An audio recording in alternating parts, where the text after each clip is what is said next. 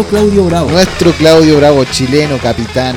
Lo importante es que ganó Claudio Bravo y ganó nuestro Manuel Pellegrini. Sí. Nuestro Manuel Por- Pellegrini. porque no era nuestro cuando bajó al agua a segunda división. No era nuestro, no, y no es nuestro tampoco cuando, no, cuando descubrimos que es uno de los autores de uno de los fraudes fiscales más grandes en el fútbol español. wow.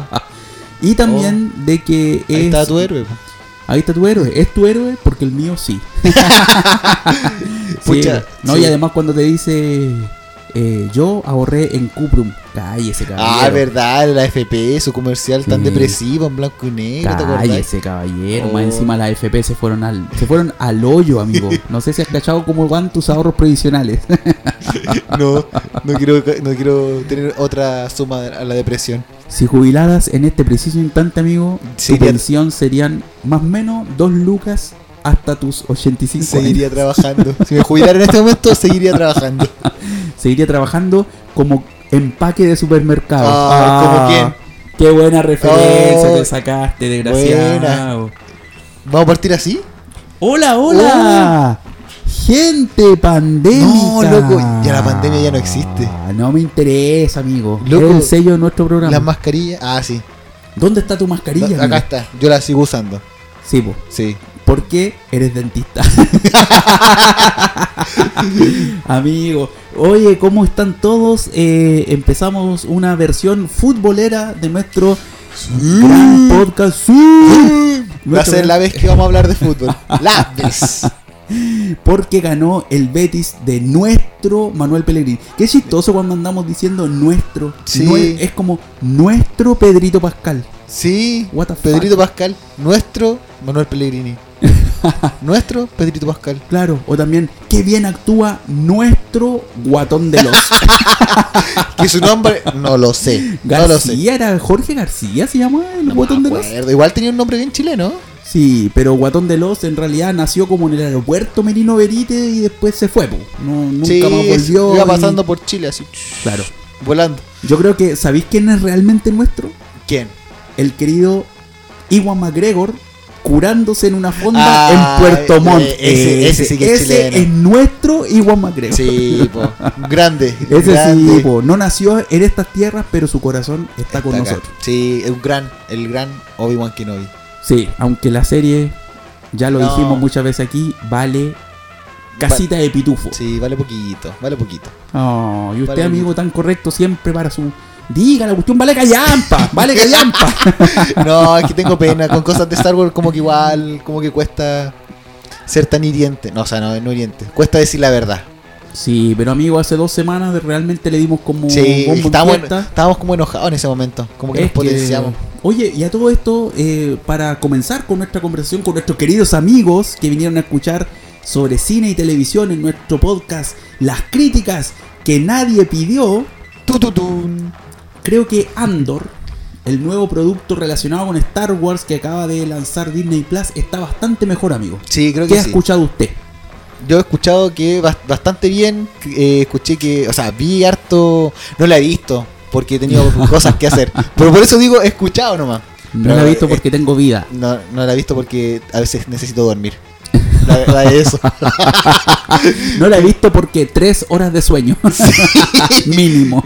No la he visto porque necesito trabajar para poder recibir. Pero sí, igual, al principio dije, yo voy a juntar unos, unos capítulos para verlas de corridito. Pero he visto varias imágenes porque igual sigo harto, harto lugar eh, medio, medio cavernero, medio, medio ñoñito por ahí. Ya. Har- harta referencia, harta cosita, harto easter eggs por ahí. Entonces igual Ok. se ve como, como bien amigable la serie.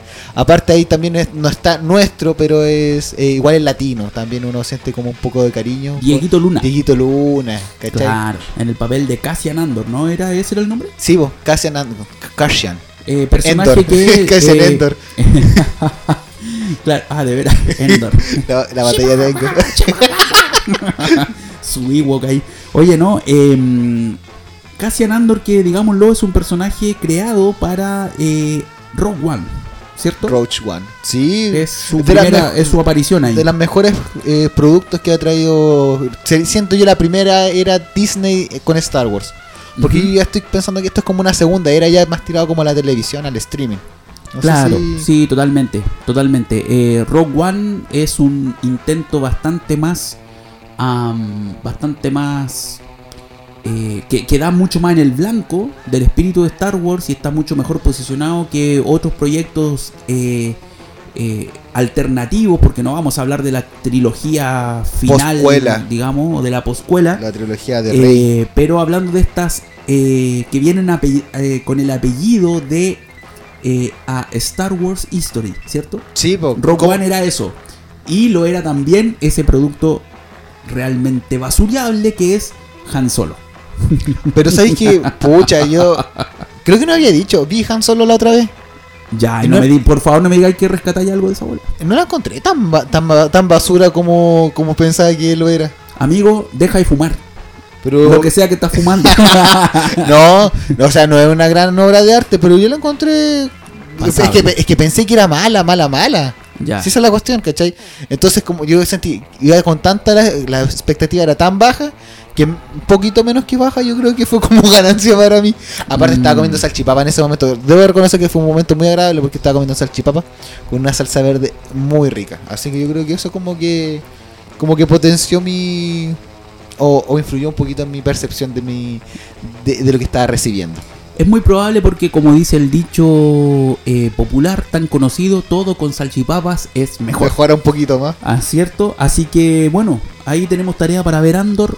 eh, sobre Oye. cosas que hemos estado viendo en la tele. Dígame, dígame. Oye, puedo decir, mira, se me, se me, se me flasheó. ¿Te acordáis de el personaje, el actor Warwick Davis? No me suena. Ya, pero es este bajito que aparece eh, disfrazado cuando sale en Harry Potter, estos monitos. También También es- Dobby. no, no es Dobby, ese es como más. Dobby digital, Sí, desgraciado. pues, por eso, pero hay unos como bibliotecarios. Este, ya, te voy a mostrar la foto y lo voy a Muéstrame cachar. la foto, la gente no tiene idea de qué estamos hablando. Pero es que ¿eh? la gente tampoco va a poder ver la foto cuando yo te la muestre a ti, No pues, amigo. importa, pero yo te voy a decir quién es, po. Ya. A ver si es que me acuerdo de él. No me digáis que es un Ewok. Es que hizo papeles de Ewok, por eso me acordé. po. Él. Ah, ya, ok. ¿Ya te acordaste? Sí, sí, sí. Él hace una película de. Una película. Este no es el mismo que hace Mini-Me. No, no, No es el sé. mismo, ¿cierto? No. Pero este no es el mismo enano. este te- es uno de los personajes, uno de los actores con más papeles en el cine, por lo que tengo entendido. Ok. Porque siempre busco, cuando son personas bajitas, va él. Hizo Ah, una película. bajitas, no Sí. enano. No, Bueno, pues es que en realidad él se- No creo- enano desgraciado. Es que creo que en este término está bien dicho la palabra enano porque es. Enano. es un enano. Es un enano porque es el término, por lo que tengo entendido, pues no sé, no creo que Sí, me ataquen por decir eso. Oye, todo esto, mira, otro paréntesis. Pero ¿por qué? ¿Qué tiene que ver ese caballero acá? Ah, porque sale en- él hace personajes de Ewok, po. Y hablamos de Endor. Dije Endor, me acordé de Ewok. Oh, mira, ¿Cachaste la ¿Y buscaste en Google esa cuestión? Sí, no, y lo tengo que decir porque eh, hice una película que se llama Willow. Ah, claro. 90 y tanto. sí. Y esa fue la esa la vi hace poquito. Mira ¿Te, tú. te acordás que te dije que no había visto nada reciente? No, la vi hace poquito. Terminó como Willow. hace, la vi como hace una semana. Y creo, Willow, si no mal entiendo, está también mencionada como uno de los primeros proyectos de Light Magic. Exacto. Industrial Light and Sí, Magic. pues a eso también voy. Ahí recordé, la- me dieron ganas de verla, como vimos la serie y toda la cosa. ¿Ok? La escena de la cuando la bruja se vuelve, o sea, la hechicera se vuelve a transformar en humana. Sí, claro. y pasa por varios estados. Sí, y también sale este el Val Kilmer, bien jovencito. Val Kilmer, oye, qué pena el estado de salud en el que está Val Kilmer. Sí, ya perdió la voz completamente. Wow. Qué triste, no va a poder cantar más. Porque sí, pues me va a tener la voz. Y apareci- a- tiene una aparición bien, bien eh, nostálgica en Top Gun, Maverick. Ah, no la he visto. Claro, Creo que porque buena. recordemos que él es eh, quien interpreta a- al antagonista, entre comillas, antagonista principal del personaje de Tom Cruise en la Top Gun original, eh, el piloto autodenominado Iceman. ¡Ay, qué nombre más bacán! Bacán. Buen nombre, buen nombre de guerra. Sí, Iceman, ¿cachai? sí, loco. Y resulta que aparece en Top Gun Maverick, que es un show espectacular para ver en la pantalla grande. Yo no me arrepiento ni un maldito segundo de mi vida de haber ido solo a ver Top Gun Maverick porque, Vale, por Dios, Vale para la- verla en la pantalla más grande posible. Y ahí tiene su aparición especial Val Kilmer, eh, donde en el guion incluyeron eh, una, para su personaje, la enfermedad que él sufre en la vida real. Wow. Para, ju- para justificar el hecho de que él se comunica a través de un, un programa, como una especie de software. Oh, y es bastante penoso, porque Sí, claro, tú sabes po. que él realmente está Está padeciendo viviendo esa eso. enfermedad. Exacto. Ay, qué triste. Así que, oye, que la media vuelta que nos dimos. Sí, pero era por a eso. cualquier lado. ¿Cachaste? Pero estaba todo relacionado. Mira, en mi mente a veces. Tenía relación, Tenía relación. sí, amigo, y de alguna si no me equivoco, Amazon Prime va a tirar una serie poscuela de. Secuela. de Willow. Ah, mira tú. Sí, por eso me, me causó como todo este. O este sea, ver- todo, todo tiene conexión. Sí, todo Bien, tenía una conexión, ¿cachai? Ahora, ¿qué tiene- dime tú, ¿cómo afecta esto a Boca Juniors? Oye, compadre, eh, volvamos a ¿Verdad? la Porque tele- que estamos en un capítulo futbolero. Bien, bien, bien, Andrés, por tu, tu Oye, volvamos a la televisión, amigo. Eh, Es que a eso íbamos. Amazon, televisión, streaming. ¡Ah! Pero en este caso nos vamos a- al queridísimo HBO Max. Porque Esteban y yo hemos estado viendo semana a semana los estrenos el día domingo de House of the Dragon. ¿Es House of the Dragon? Sí. The Dragon, los dragones. No, The Dragon. The Dragon, sí, pues. Sí, po. Ah, ¿Y ya. qué dije yo? Es que no, pues quería saber si era casa de dragón o casa de los dragones o el dragón. No, Esa no, era- no, House of the Dragon. Ya, agradecido. O no agradecido. es Dragons. Dragons? No. Imagine Dragons. Oye, y resulta que tuvimos la oportunidad de ver el capítulo estreno. El capítulo este- 7 fue este, ¿cierto? Este fue el 7, el del domingo que acaba de pasar. eh, habiendo ya eh, profundizado eh, la trama en el salto temporal, po, que fue lo que hablamos el capítulo pasado. Sí. ¿O no? ¿O Sí, lo creo hablamos que lo- entre nosotros? No, creo que lo mencionamos. Estoy casi seguro que lo el mencionamos. salto temporal le favoreció a la serie, ¿no? Bueno, los chiquillos que nos están escuchando probablemente podrían saberlo porque el capítulo pasado ya está en está arriba. Así que si no lo escuchó, vuelva para atrás. Sí, exacto. Pero bueno, sea que lo dijimos o no, la serie eh, tuvo un salto, sí lo dijimos, tuvo un salto Sí. de 10 años en su trama. Eh, eso ocurrió o lo pudimos ver en el capítulo 6 y ahora en el capítulo 7 que fue el de este domingo eh, se va profundizando y creo que, mm, según yo, esta es mi opinión, desde este capítulo ya quedaron sentadas las bases que se vinieron desarrollando todos los capítulos ¿Qué, anteriores. qué frase como completita. Se- que quedaron sentadas las bases. Quedaron sentadas como, las bases es como completa esa frase. para el enfrentamiento que viene ahora, que ya está absolutamente claro quién es quién. Sí, loco. Igual fue un bonito desarrollo de personaje que pasó. Bueno, fue harto tiempo el que tenía que haber pasado porque ya eh, pues, personajes jóvenes, personajes más o menos adultos. Y la verdad, este capítulo, siento que este fue el capítulo de enganche de la serie, para mí, al menos a mí. Yo, yo creo que tú también lo veías, veíamos los capítulos anteriores como más como un cariño a Game of Thrones también, ¿cachai? Sí, Pero había no- algo de eso. Creo que no negamos de que lo encontramos un poquito más lenta la cosa. Mm, ¿O sí, no? sí, puede ser.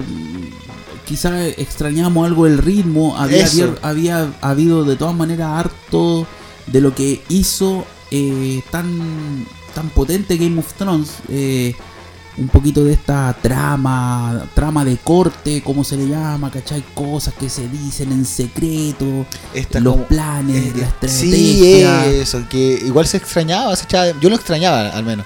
Y es- Exacto. esa- ese, ese, ese, esa, ese olor a traición, ese olor a, a maquinación entre una casa y la otra, Sí. ahora se forma un poquito más. Y Sí, fue un buen capítulo, a mí me gustó bastante. Y quedaron, por su, como te decía, Sentadas las yo, bases. ahora quedaron sentadas las bases de quién es quién. Quedaron muy divididos entre dos bandos. Y yo siento, no sé qué te pasa a ti, pero se lo comentaba a mi hermana por ahí a mitad de semana que, que también ve la serie, que ¿qué diablos el pobre rey Viserys? ¡Ay, qué manera de Pobre diablo, pobre Sí. diablo. O sea, si, si, si quedamos claros en que hay dos bandos en esta pelea, Viserys no pertenece a ninguno ninguno. Oye, yo siento que yo lo veía con la Cami. Y, y este pobre rey ¿Quién es la Cami, amigo? La Cami, mi Explícame. polola. Ah, su polola, pucha, amigo. Aquí sus ojos brillaron. Ahora continúe. Gracias por la acotación. Claro, porque la gente de no lo sabe, hay que, co- hay que hacer esa pues, acotación. exacto. sí. Eh, decía, oye, qué rey más bueno, porque es como tan imparcial, es como bien alejado de lo que uno tenía acostumbrado a los reyes en Game of Thrones o los que querían estar en el trono. Este se Claro. nota que eh, un hombre que lleva la carga de un reinado en sus hombros, un hombre cansado de la vida. Totalmente. Y yo lo notaba cansado desde el principio de la serie. Yo decía, este loco va a morir pronto y ahora, Ahora- está todo demacrado, sin un brazo. Oye, está claro, está más viejo, nada Sí. más. Está más viejo, está más destruido, ya le queda menos pelo, tiene, lo- lo- está muy bien el maquillaje, hay que decirlo. Sí, loco. Tiene estas manchas muy propias de un abuelito, muy abuelito. Pero tal como dices tú, este personaje partió hecho bolsa. Sí, partía acabado desde un principio. Yo de verdad decía, este no va a durar tanto. Y veía Exacto. fotos y decía, eh, eh, aquí se ve más viejo. Ya, decía. Pero todavía no lo veo tan destruido porque creo que al final usa una máscara porque tiene la cara deforme, no sé qué pasa o no sé qué será. Pero yo sentí que este debía haber muerto hace, hace rato. No muerto, debía haber descansado este pobre hombre hace rato. Sí, debería haber dejado el trono porque yo siento que Viserys Targaryen, en los siete capítulos que hemos visto, que ya incluyen un salto temporal de 10 años más encima, nunca lo vimos ser rey. Siempre ha sido un gallo que está en entredicho. Al principio su espina en el zapato era, era Daemon, Sí, su hermano. eh, los problemas luego con la hija. O sea, partieron primero, primero, primero, el, la- el cuestionándose si es que debía ser rey o la, la prima, viste que eh, eh, No, eso- pero, pero no Viserys, pu. Viserys tenía que nombrar su sucesor. Ah, claro, pero Claro, y eligió entre la entre la hermana y su hija, no, ¿o ¿no? estáis mezclando, perro. ¿Quién? No. Estáis mezclando. Sí, Sí, estáis yo. mezclando. Yo recuerdo, mira, al principio es cuando tenían que decir si es que era Viserys o la prima, la viejita que se va que se va con los otros, con los ¿Ya? de pelo blanco. Tenían que decir cuál era de los dos el su- sucesor. Ok. Y en este caso optaron por ser un personaje masculino porque si no la reina eh, era Mm, como claro, que no se veía claro. bien. po. Y después de eso partió ese ese ese, esa, ese pequeña pequeño circulito en la trama. Ah, era el otro. Ese pequeño circulito en la trama. Perdón, chiquillo. eh, detalles técnicos. Eh, ese pequeño hoyito en la trama en donde este no tiene hijos, po. tiene pura tiene la pura reinera, reinera y no tiene hijos varón. Entiendo. Entonces está casado, tiene hijos y una cosa que sucedía mucho con los Targaryen, como eran familiares entre ellos, era muy normal que los hijos no tuvieran mucha expectativa de vida porque eran incestuosas las relaciones por ahí. Ah, perfecto. Entonces costaba Sí, que no saliera un hijo varón y eh, termina falleciendo la mamá en el parto. ¿Tú te acuerdas de eso? Eso me acuerdo. Y tenía solo a la hija y el otro posible era el hermano, el Dane. El Dane. Ahí está, es- eran esas dos entre, entre ahí. Perfecto. Ahora, bueno, de todas maneras, eh, Mira la media explicación para algo tan nada. más, más bien, más bien yo me iba al hecho de que desde que vemos a Viserys en el trono, él nunca estaba en control Sí, de nada. Es decir, eh, la, el- eh, todos los problemas, como decíamos, con Daemon, con la Rhaenyra, que nunca se ha sometido del todo. eh, Ahora con su esposo, con la esposa. Claro, lo, lo casan con la Alicent. eh, o bueno, después de morir su primera esposa, se casa con la Alicent. Eh, que parte siendo una chica muy, digamos, una reina muy servicial. A pesar de que su padre, el Otto, la había tirado como los leones, también poniéndole la ficha a una estrategia propia. ¿cierto? Sí, porque ahora se nos da un poquito más. Claro, Al ahora se nota un poco más, pero- igual era como más imparcial el tipo. Es que, es que, es que ahora se nota un está. poco más porque la Alicent cambió. po. La Sí, Alicent po. ahora evolucionó, sacó las garras, digamos. Sí, como lo dijo. está en otra, está en otra parada y ahora ya quedó una división bastante marcada entre, digamos, con lo que vimos en el último capítulo, la boda esta media secreta entre Damon y Rhaenyra, ya quedó establecido. con, con los hijos mirando, lo único invitado. Claro, únicos hijos. invitados, la patá que quedó con los cabros chicos, los primos. eh, Oye, el cumpleaños bueno. Sí. Imagínate un cumpleaños cabro chico donde a uno de los cabros chicos le sacan un ojo con una daga. Oye, pero buena. Se lo merecía. No, se lo merecía Se lo el, el- se lo merecía el Pendex, pero se fue con el dragón más grande, po. Sí, pues bacán. Y él, él lo dice muy sabiamente, dice, oye, el ojo que perdí no es nada Comparado con lo que gané. comparado con lo que gané. Así que yo creo que esto, no, no sé si son, debe- debieran ser 10 capítulos la temporada. Creo que son 10, igual como que tienen que poner un poquito más el acelerador porque queda 8, 9 y 10, quedan 3 capítulos nuevos. Sí, pero yo creo que ya quedaron sentadas las bases para Sí, porque dejar ya un buen enganche para una segunda temporada. Yo quedé con eh, sentadito ahí en la orillita del, del asiento ahí. en ese Sí, momento. estuvo bastante bueno y hubo, hubo escenas bastante poéticas, especialmente cuando la Rhaenyra se acerca a Daemon para convencerlo de que se casen.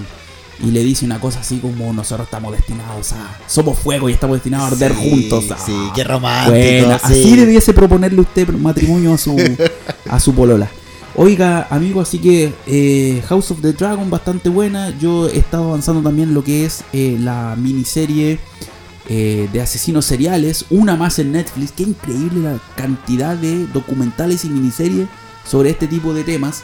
Pero esta ha tenido bastante connotación mundial. em, que ya la mencionamos en algunos capítulos anteriores por estar producida por el Ryan Murphy, eh, eh, que es más conocido como el creador de Glee.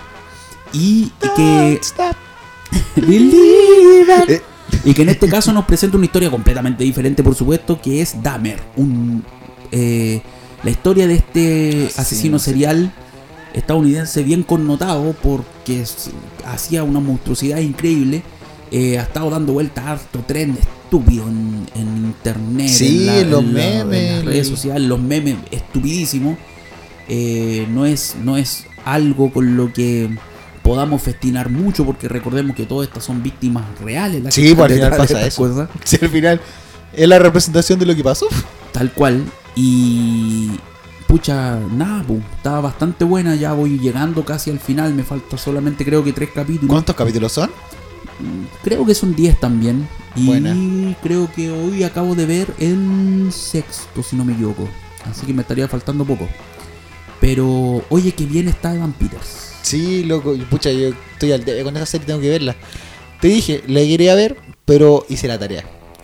Por la que vamos a hablar después. Ok, Pero está, está bien ese loco. está bien Eh, su cara de pelmazo que digo yo, que, que sabe cambiarla cuando tiene que cambiarla, loco. Sí, o sea, estuvimos estuvimos haciendo Wikipedia Sí, para Evan Peters antes de Google partir. Imágenes también, ¿cómo Google- anda? Claro, Google Imágenes. Y oye, es increíble. Primero, yo no puedo creer que tenga 35 años este gallo. No, yo tampoco.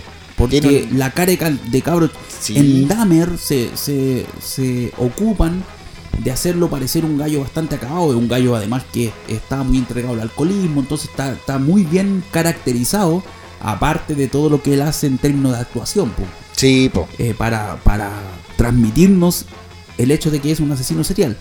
Pero luego tú lo veías en, en su vida común y corriente y tiene una cara de cabro chico Sí. que no se puede creer. Una cara ni siquiera un cara de cabro chico, se nota un cabro chico peluzón. Más encima como- cabro chico bonachón, así Sí. como buen cabro. Sí, como que te cae bien, ¿Qué ¿cachai? diablos, loco? Y tú dices, ¿qué está pasando acá, loco? Y estoy este sintiendo gallo- mi corazón por este hombre. No, o sea, es un poco también, eh, como te digo, lo, lo bueno que, que- que anda su actuación eh, para realmente transmitirte esa sensación de un gallo completamente perturbado. Con una actuación bastante minimalista, no es un, por supuesto, no es un gallo que anda gritando con una sierra eléctrica, Sí, ni mucho menos. Yo creo que los asesinos seriales no son así tampoco. Por supuesto, y, y- y pa- y parte de los memes justamente que andan circulando en las redes tienen que ver con gente que dice, uy, yo vi, uy, este es el trend más estúpido que a mí me ha tocado ver, porque resulta que andan circulando por ahí por internet algunas de las Polaroids que eh, el mismo Jeffrey Dahmer tomaba de sus víctimas y que las tenía guardadas en, su, en uno de sus cajones. Y estamos hablando de las Polaroid reales, ¿cierto? A mí me tocó ver unas 5 o 6 y la verdad estamos viendo gente decapitada. Hay una, hay en un caso hay unas personas completamente abiertas, eh, eh, que, que, vaciadas completamente de su entraña, loco, una cuestión bastante terrible. Eh, y, y hay por ahí algunos trends diciendo yo vi las Polaroid de Jeffrey Dahmer y me dieron lo mismo. Loco, qué estupidez más grande. Yo, yo creo que es un poco el efecto también de cómo la ficción eh, ha tomado tanto terreno en nuestra cabeza que de verdad es cierto, en términos de gore nos hemos acostumbrado a Es ver verdad, esa cuestión. las cuestiones más terribles de la vida. O sea, Pero- olvídate. Es cosa de volver, o sea, volver un poquito a lo que estábamos hablando antes de Game of Thrones. Decirle que los capítulos anteriores eran un poquito lentos porque no había tanta sangre, no había tanta muerte. Y como que uno como que está acostumbrado es- en ese sentido. Yo creo que a verlo en la pantalla, ahora amigo, si tú lo veías en una parte eh, de verdad, eso ya no es normal si lo encontráis normal, porque así como que... Claro, como ¿cachai? decir, no me, no me hace nada ver Sí. un cuerpo completamente decapitado, destrozado, que a mí, como te digo, eh, yo vi la foto y, y hacer la relación en tu mente de que estás viendo una persona real, una persona con familia, eh, Con la una serie vida, perro, una con vida. una vida, la serie ya está entrando porque ya se, ya se dedicó, en, en- en, digamos, en el punto en el que voy yo, ya se dedicó a explorar los asesinatos en sí mismo ¿ok? ¿Ya? El modus operandi de Jeffrey Dahmer y todo aquello. Pero eh, ahora está entrando en el drama posterior. Hay un tema ahí, hay un discurso eh, más, que tiene que ver un poquito con eh, las motivaciones de Dahmer. Porque nosotros podríamos pensar que al haber matado tantas personas de color, ¿cierto? La gran mayoría de sus víctimas eran, eran personas de color, afroamericanos, afrodescendientes, De negros, color, de color negro. de color negro. Eh, y, y gente, digamos, eh, de alguna etnia, eh, como dicen en la serie, eh, negros y marrones, negros y cafés, ¿cachai? Negros y morenos. Eh, y resulta que, por lo menos en lo que se sabe de las motivaciones de, de Dahmer de cometer estos, estos asesinatos, no hay ninguna motivación racial. ¿Ok?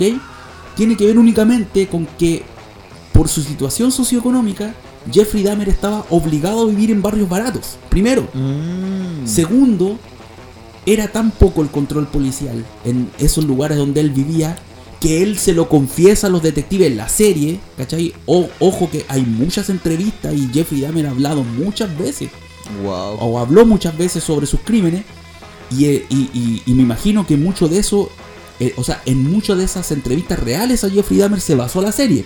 Sí, po. Entonces en la serie hay una, una parte en la que está hablando con algunos, con un par de detectives y uno de los detectives es negro, más encima. Entonces él ve que hay un patrón en los asesinatos y él se siente muy atacado personalmente. O sea, son pura gente de mi, de, de- de mi raza, digamos. Eh, Similares a ti. De mi tribu, ¿cachai? Igual Entonces- suena como, Claro, como no, racista pero estoy hablando en serio. Entonces él viene y le dice... eh, De mi tribu, bro. tú los mataste porque son negros. Y él le dice, los maté únicamente porque era el vecindario en el que podía vivir Sí, po. y porque se me hacía muy fácil. Loco, es brutal. Es brutal porque eso, más allá de la, del- de la, de lo monstruoso de los crímenes de el mismo Dahmer, deja eh, entrever una realidad de los barrios pobres, Sí, los po. barrios llenos de latinos o llenos de negros, donde la policía no, ejerce ningún no hace nada. control, no atiende los llamados, no se preocupa de situaciones graves, únicamente por tratarse de que los denunciantes o las víctimas son negros. Y por eso, para Jeffrey Dahmer, un hombre, digamos, blanco, ¿cierto? Rubio, era absolutamente sencillo cometer todos los crímenes que... Y él decía, se me hacía tan fácil que por eso no podía parar. Me di cuenta en un Oh. momento que no me iban a pillar. Oh, qué cuático esa cuestión. Entonces ya está entrando a esa parte de la serie en el discurso de el impacto social que tuvo eh, los crímenes de este señor y está bien interesante. Está Pucha, bastante buena. Más enganchado deja uno como Sí, sí, sí, está, está bien buena. Yo le tengo harta fe a esta parte porque creo que mucho más allá del gore y de todo lo que, como te digo, pudimos ver en los primeros capítulos, eh, a uno le interesa ver cómo se, Cómo el se impacto social. ya sí, está pues. metido el alcalde de la ciudad, el jefe de policía, y e- ellos están viendo que tienen entre las manos una papa caliente donde hay serios antecedentes de negligencia policial únicamente porque se trataba de negros. Wow. ¿Cachai?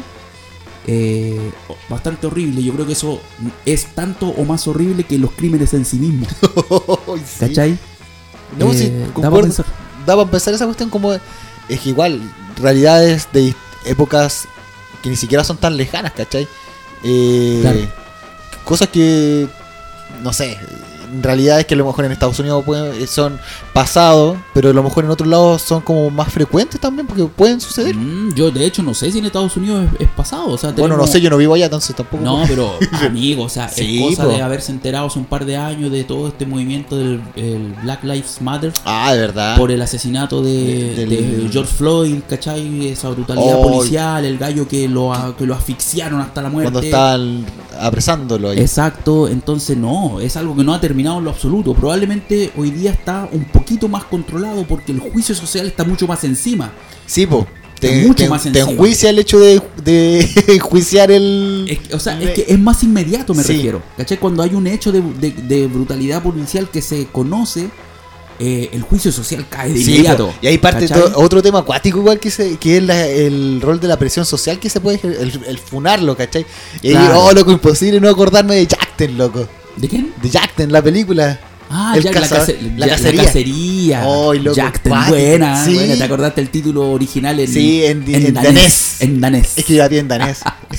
Claro, la película protagonizada por Mads Mikkelsen. Sí, Qué película, por Dios. Qué buena. película. Pero es que dice también todo lo que es el, el impacto que puede generar la sociedad en, en la persona, ¿cachai? Mm. Siendo o no eh, algo verídico, ¿cachai? Entonces Ah, igual ahí, ahí, sobre, ahí pensáis y, sobre eh, este asunto, ¿cachai? Veis qué repercusiones trae y qué rápido actúa la sociedad. Sí, totalmente. Porque en el caso especial de Jeffrey Dahmer, sus asesinatos ocurrieron, ojo con esto, entre 1977 y 1991. Caleta de tiempo Loco, también. o sea, mató como 17 personas, creo que el conteo total de sus víctimas anda por ahí. Eh, y eso ocurrió en un, lapso, en un lapso más o menos de 17 años. Sí, pues, una por año. ¿Cachai?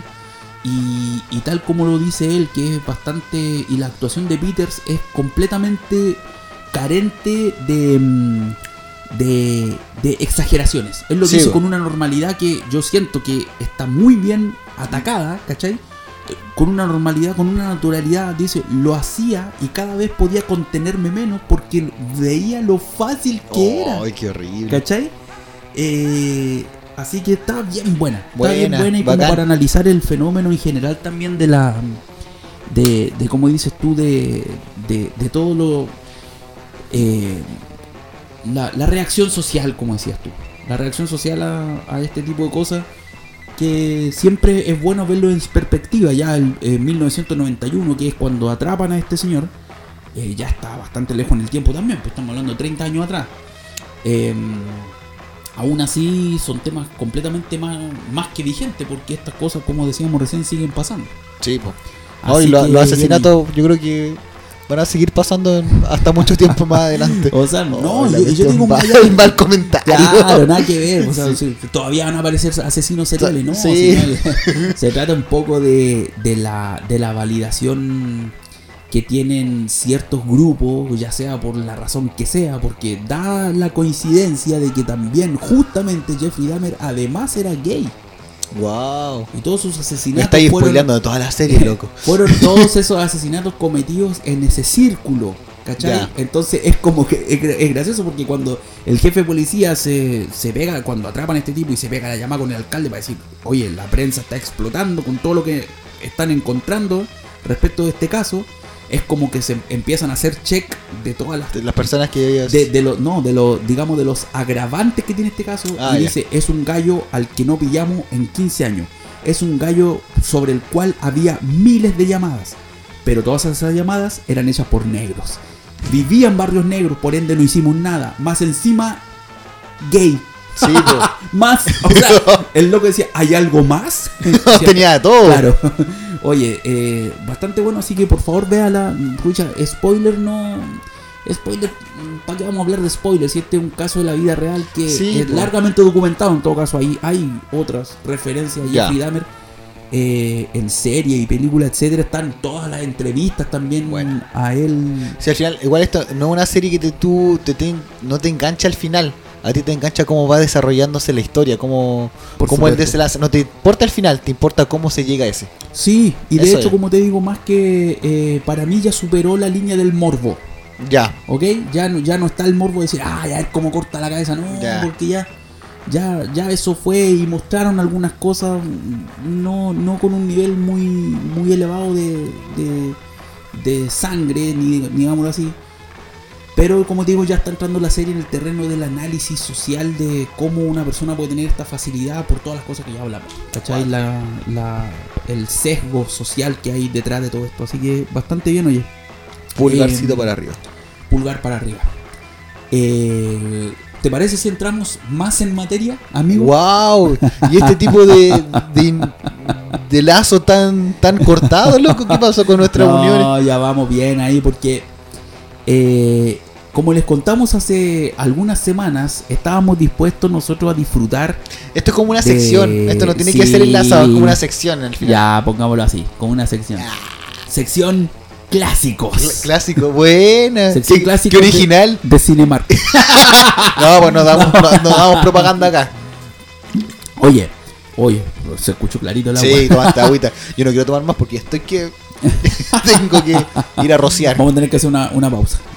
Eh, oye, eh, estuvimos eh, asistiendo a el cine, a la querida sala de cine, para eh, poder ver en pantalla grande algunos de estos clásicos del cine eh, reestrenados en este ciclo de clásicos de Cinemark. ¿ok? ¿Cuántas veces dijiste clásicos en esto en este minuto? pucha, es que son, Son- clásicos. son clásicos. Son clásicos, claro. Y nos tocó el día. Estábamos en fiestas patrias, pues, loco. ¿Cuándo fue el 19 de septiembre? Sí, fue justo. ¿O no? ¿O el Sí. 18 o el No, fue 19? el domingo 19. Domingo 19. Ta- no había nadie en las calles, nadie. No me había demorado tan poco en llegar al cine en la vida. Claro, porque no hubo un panorama como muy elegido No, para para fiestas patrias. Estaban todos ahí en la fonda. Claro, y ese día con mi querido amigo eh, fuimos a ver nuestra segunda película del ciclo de clásicos. Ya habíamos visto Blade Runner, capítulo que está ahí disponible para que Sí, ustedes todavía lo puedes escuchen. escuchar. Todavía lo pueden escuchar, vayan a darle play. Y el día domingo 19 fuimos a ver, dígalo usted señor, Superman. La Superman. primera. Number one. año 78. 8. No, aparte. Año 1978. pero, pero igual, permíteme la acotación. No fuimos solos, po. no, po. No, porque No. extendimos, eh, extendimos. Yo, bueno, yo extendí la invitación a mi papito, a un tío y a mi hermano. A mi hermano iba a apañar, porque Superman, así como Exacto, era como. exacto. ¿En qué otra ocasión te da justo que el, el planeta se enlace con las estrellas y justo esté Superman el fin de semana que está ahí aquí para poder verla? Exacto. ¿Cachai? Mi hermano dijo, ya, bacán. Y mi papi dijo, oh, sí, sí quiero. Porque fue la primera película que vi en el cine. Sí. Y ni siquiera la vi pagando, era porque yo estaba trabajando ahí. Este, me- pidieron qué barrer. cosa hermosa. Sí. Y fue lo mismo que yo estaba sentado al lado de tu papá en la sala y antes ¿Ya? que se apaga- antes que bajara la luz ¿Ya? y empezara a correr la película me dijo lo mismo. Te lo dijo, viste. Entonces, fue la primera era- película que yo vi en el cine. Mira. Buena, sí. buena. Buen, buen, buen ataque de la nostalgia ahí. Totalmente, totalmente. Eh, nos tocó ver Superman eh, protagonizada por Christopher Reeve, como lo mencionamos en alguna ocasión, para muchos el, El Superman, Superman. del cine. Hoy hace poquito también vi una cosita que, no sé, creo que vino a Chile, pero vi el titular así cuando vino a hacer. Y decían que era un hombre muy hermoso. Se veía bonito en pantalla y en la vida real era más precioso todavía. Sí, pues si estuvo acá en Chile y él, ¿Sí? sí, pues por supuesto bastante guapo. Eh, Era como un Henry Cavill de la época, don Andrés. Totalmente, ¿Sí? totalmente. Creo que tenía la misma estampa, creo que tenía la misma. eh, fue elegido, fue casteado. Eh, por supuesto, en el tiempo del- de la película que estamos hablando, no era un gallo. O, o el cast no estaba tan centrado en, en, su, en su porte físico, que lo tenía de todas maneras, un sí, gallo alto, eh, como imponente, pero no era la máquina destructiva que es Henry Cavill, porque Sí, po. es un gallo bastante más delgado, digámoslo así, un poquito menos. Más flacucho. Más flacucho. Pero igual Henry ¿cachai? Cavill se puso más en forma. O sea, ya estaba Ah, en forma. claro. Pero se potenció más todavía después con. Sí, pues ha tocado ver algunos videos ahí si- sin ninguna orientación se- homosexual. Pero ha tocado ver algunos videos de Henry Cavill ahí sudando la gota gorda, preparándose para Superman en 2013. Y el desgraciado está haciendo ahí, si vos de repente levantáis una mancuerna, no, pues Henry Cavill te entrena con neumáticos de camiones de Chucky, una cuestión así, una- tira unos neumáticos.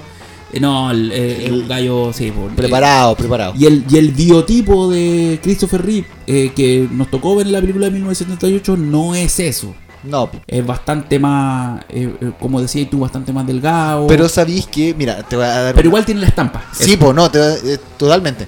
Pero en ese sentido, te.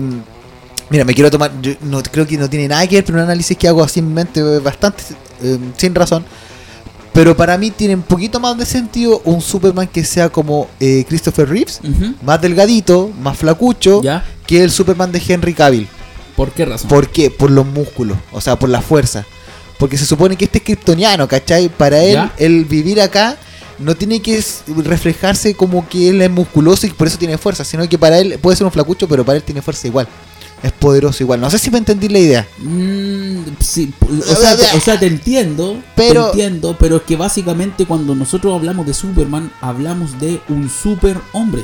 Sí, pues también. En toda, en toda su expresión, ¿cachai? Por eso, de hecho, en, en la película de 2013 lo menciona un poquito más poéticamente y está un poquito más eh, puesto en la línea de guion cuando eh, Jorel, interpretado por Russell Crowe, En esta sí, ¿cierto? Russell Crowe. eh, está, está- Zeus en Thor ahora. Zeus en Thor, están decidiendo con la mamá eh, enviarlo a la Tierra porque ella no quiere, ¿cierto? To- o todavía está con aprensiones.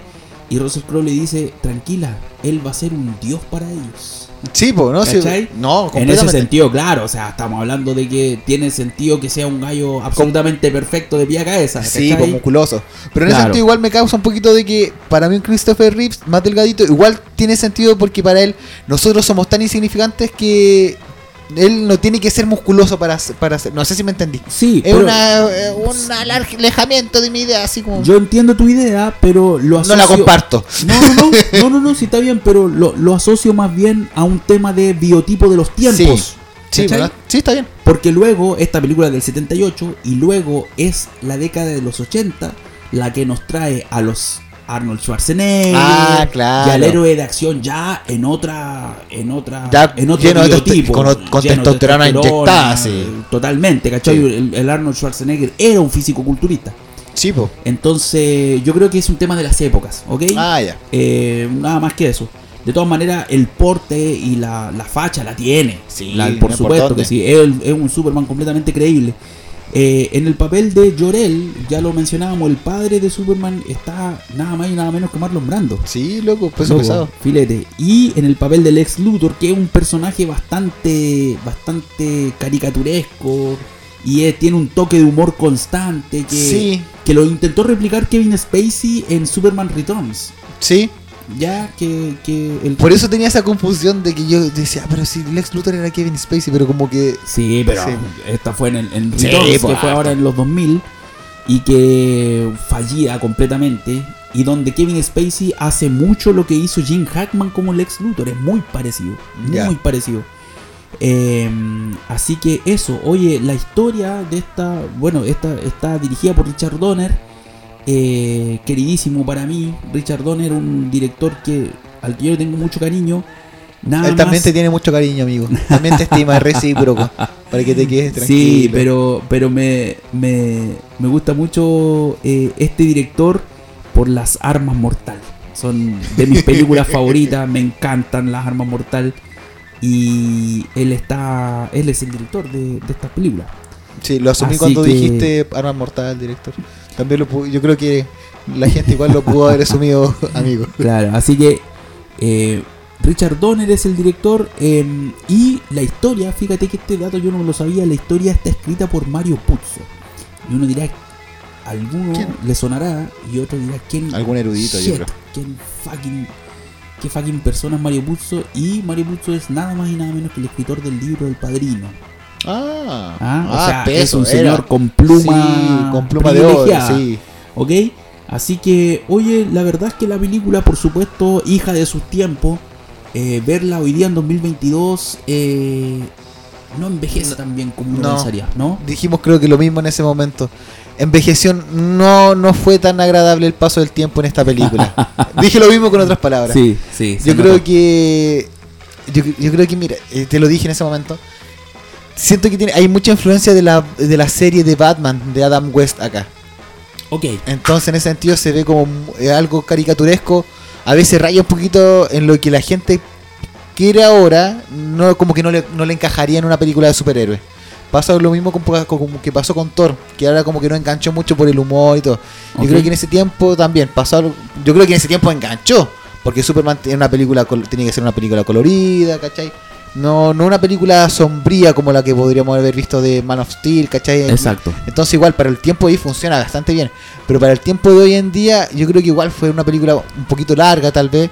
Bueno, en ese sentido también hay que entender que quién es cuando se nos presenta a Superman en el cine. Entonces tienes que contar la historia de Superman. Exacto, No. que, que es, eh, lo- y lo decíamos en la sala de cine, es absolutamente, hace los mismos paralelos que Zack Snyder en Man of Sí, Steel. Es es- exactamente igual toda la primera parte de la historia. Sí. En ese sentido se, se comprende y se entiende porque hay que hacerlo. Claro. Pero después cuando ya tenía hartas películas o cuando ya está como tan inter- in- Internalizado. Internalizado. Eso es internalizado. Bonita palabra. Eh, como que no- a veces esas cosas como que están un poquito de más, pero para el tiempo funcionaban bien. Ahora tal vez son cositas que están un poquito extra en ese momento. ¿ya? Claro, y son eh, es una película que yo siento que, para resumirlo un poco, eh, es un tono mucho más infantil, por supuesto. Es una no lo quería para decir. niños. Sí, pero era mucho más livianita la película. Sí, sí, a sí, pesar de que hay escenas bastante subidas de tono. Hay algún, sí, hay algún humor un poquito subido de que Sí, había unas eh, tallas un poquito. Sí, es, es claro, las tallas y eso, pero está muy a cargo del personaje de la Lois Lane. Sí. Ella es la que pone ese tono un poquito picaresco, eh, con el tema de, mm, ¿tenéis visión de rayo X? Mm, ¿Qué estáis Sí, viendo? Sí, Ese tipo de cosas que pueden ser un poquito picantes. Eh, picante, diga- digámoslo, para la época. Pero en la época yo creo que igual era como wow. Claro. así como. Claro, la gente debe hacer- a ver si pegaba un codacito ahí, porque después de ver lo que vimos en Don't Worry Darling, ¡pua! Eso no la, la talla de los rayos X, Sí. cualquier cosa. Eh, y estamos, o sea, me refiero siempre a películas con calificación, eh, digamos, pa- digamos como para todo espectador, ¿ok? O casi para Eh, todos, pero. O casi para todos Igual lo pueden ver casi todos. Exacto.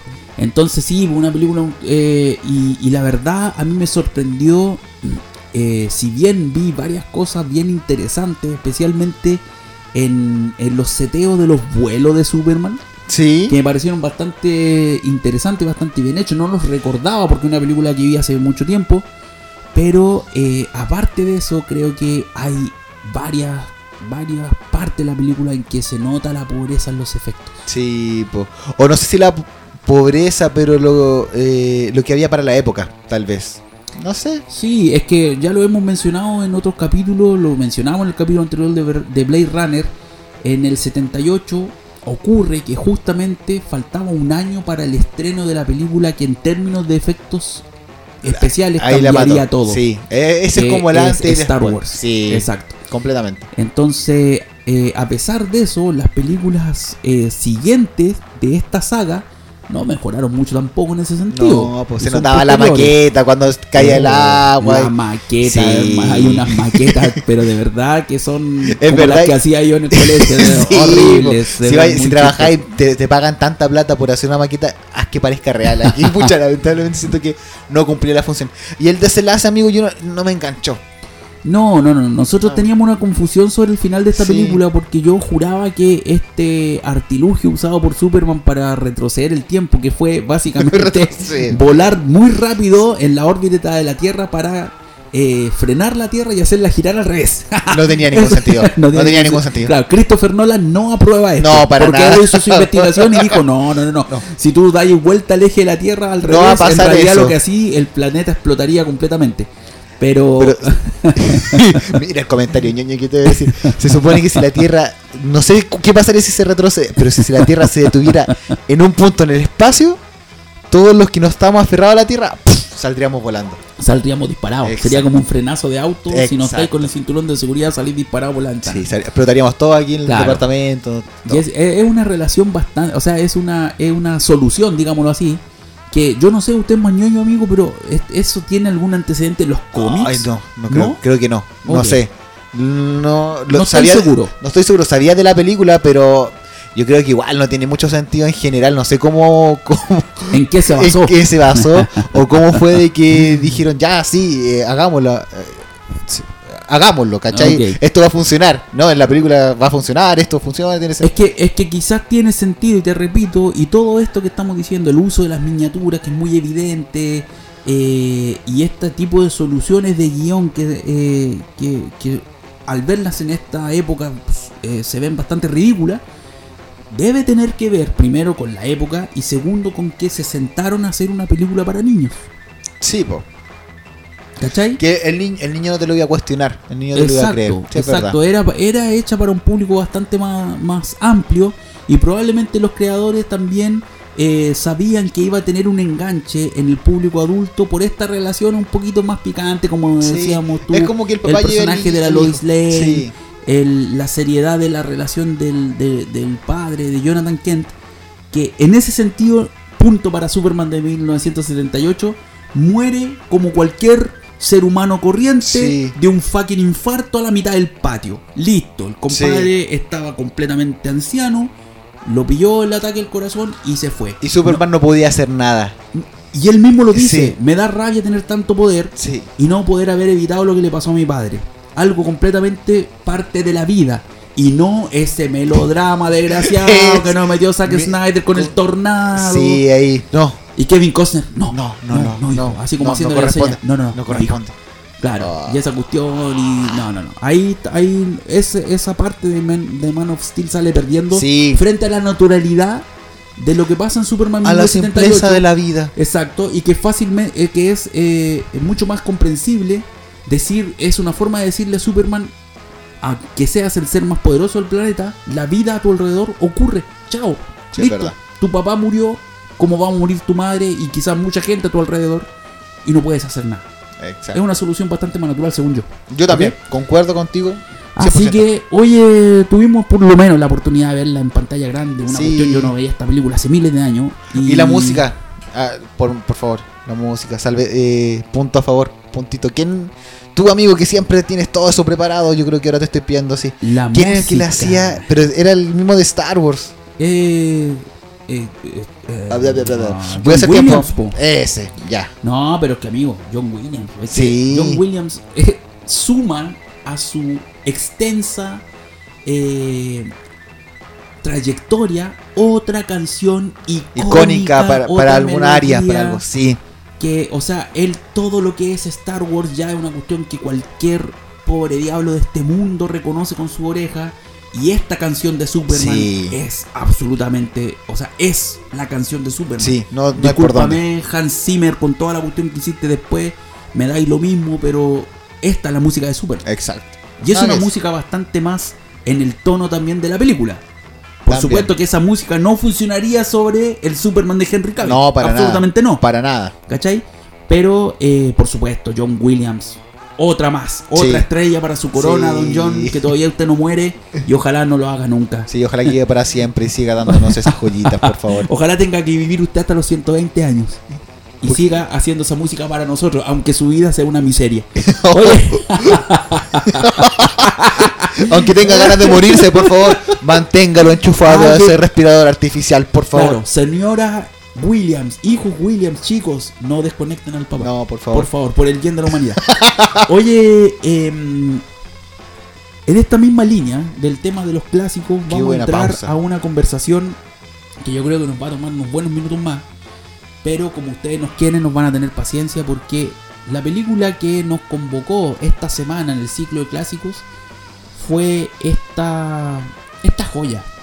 Una bella joya. Una bella joya del cine, eh, vista por mí por lo menos en mi, en mi plena adolescencia, y una película que me golpeó en ese momento bastante, eh, que me hizo, una de las películas que me hizo seguir enamorándome de lo que eran las películas, en los tiempos de arrendar en el videoclub de la esquina, y estamos hablando de Shawshank Redemption, o como la conocimos aquí en Chile, Sueños de, de fuga. fuga. No, tenía idea- no, no- no eran de esas traducciones literales. No, absolutamente. De hecho, eh, partiendo como dato sobre esta película, eh, está basada en un cuento corto de Stephen King publicado en, en 1982, eh, cuyo nombre, y aparece ahí en los créditos al comienzo de la película, el nombre completo es Rita Hayworth and the Shawshank Redemption. Que tiene que ver mucho con la trama, porque ya sabemos que Rita Hayworth es una de estas chicas que estaban en los pósters Sí, que el, protagonista tenía en su celda y todo aquello. Eh, ese es el nombre de la novela. Pero con eso te spoilean un poquito más también para dónde va. Mm, ¿O no? No, No, sé, no, no, creo no creo. Es que en realidad no. No, no tenían por Mm, dónde. No tenía por dónde. Sí, sí tenía pero razón. el datito, digamos, es que sí tiene relación con la trama. Sí. Y eso sí aparece en la película, digamos. Eh, Sí. en la, el- este protagonismo de Rita Hayworth, que no es solamente la chica que está en el póster, ya, sino que en una escena es esta chica que hace ese gesto con su pelo. Con su pelo que... Y que, ay, todos los presos. ¡Oh! ¡Uh!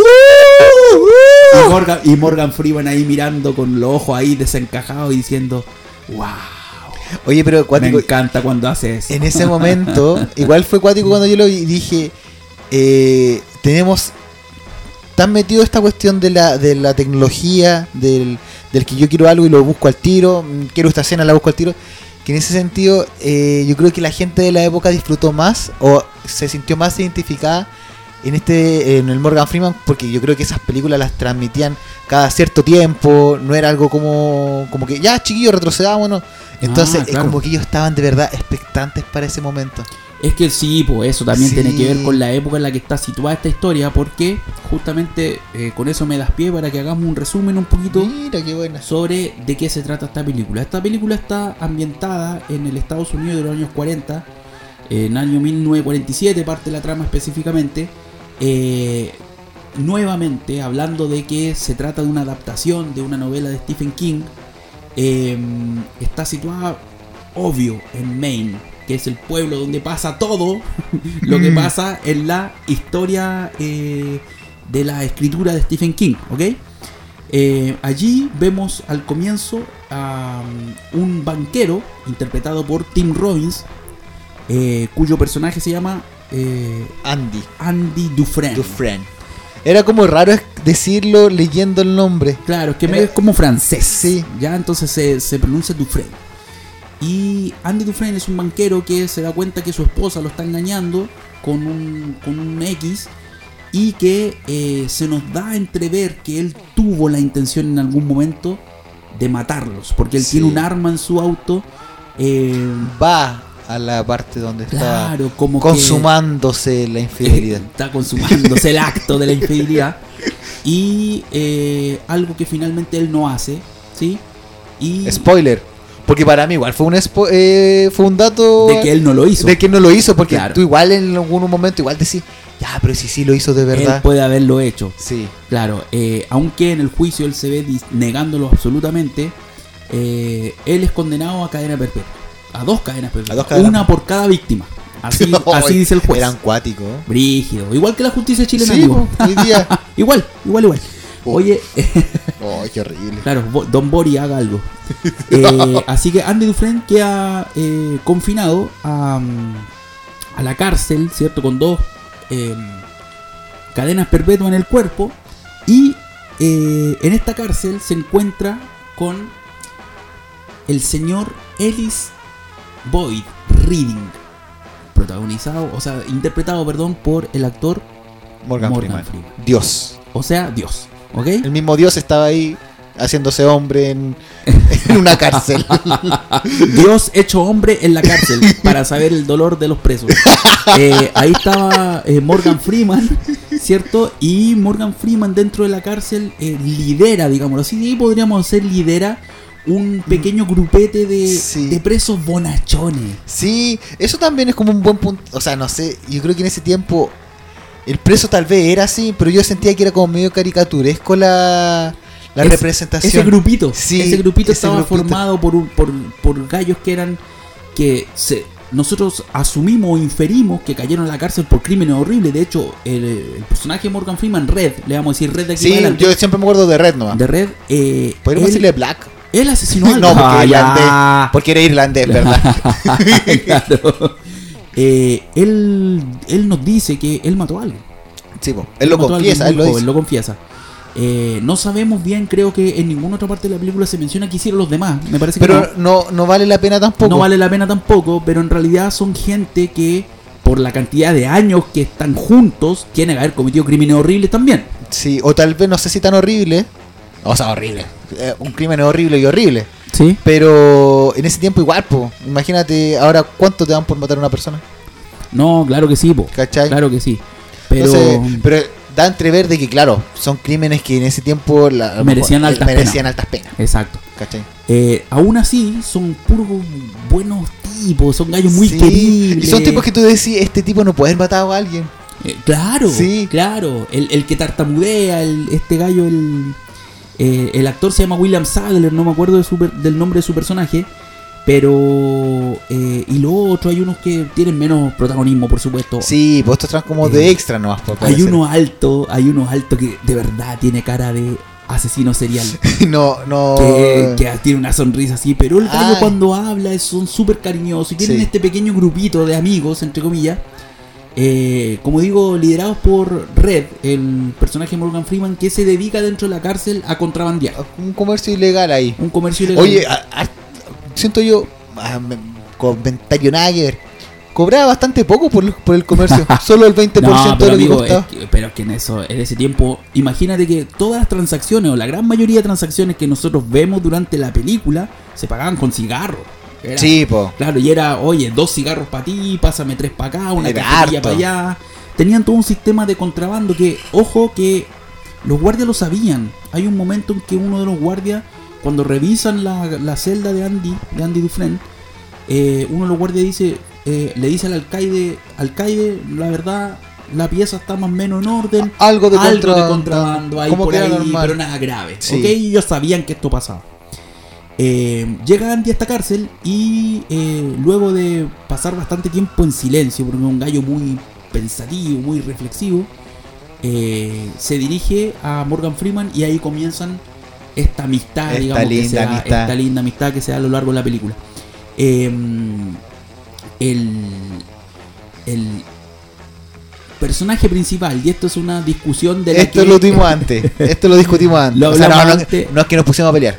no, no, Pero no, lo analizamos. Lo analizamos porque teníamos que llegar a la conclusión de quién es el personaje principal de esta historia. Nos dimos cuenta de que en las nominaciones eh, a los premios Oscar de 1995, premiando películas del, Del 94, 94, sí. ¿cierto? Eh, el año del que es esta película, eh, Shawshank Redemption obtuvo 7 nominaciones. ¿Ok? Entre ellas está Mejor Película, perdió contra Forrest Gump. No había por Pues, no había dónde, por dónde. ¿Cierto? Y en la categoría de. mm, de mejor, Mejor actor, actor. compitió con eh, Tom Hanks, que ganó por Forrest Gump ese año. El señor. Dígalo usted, amigo. Dios.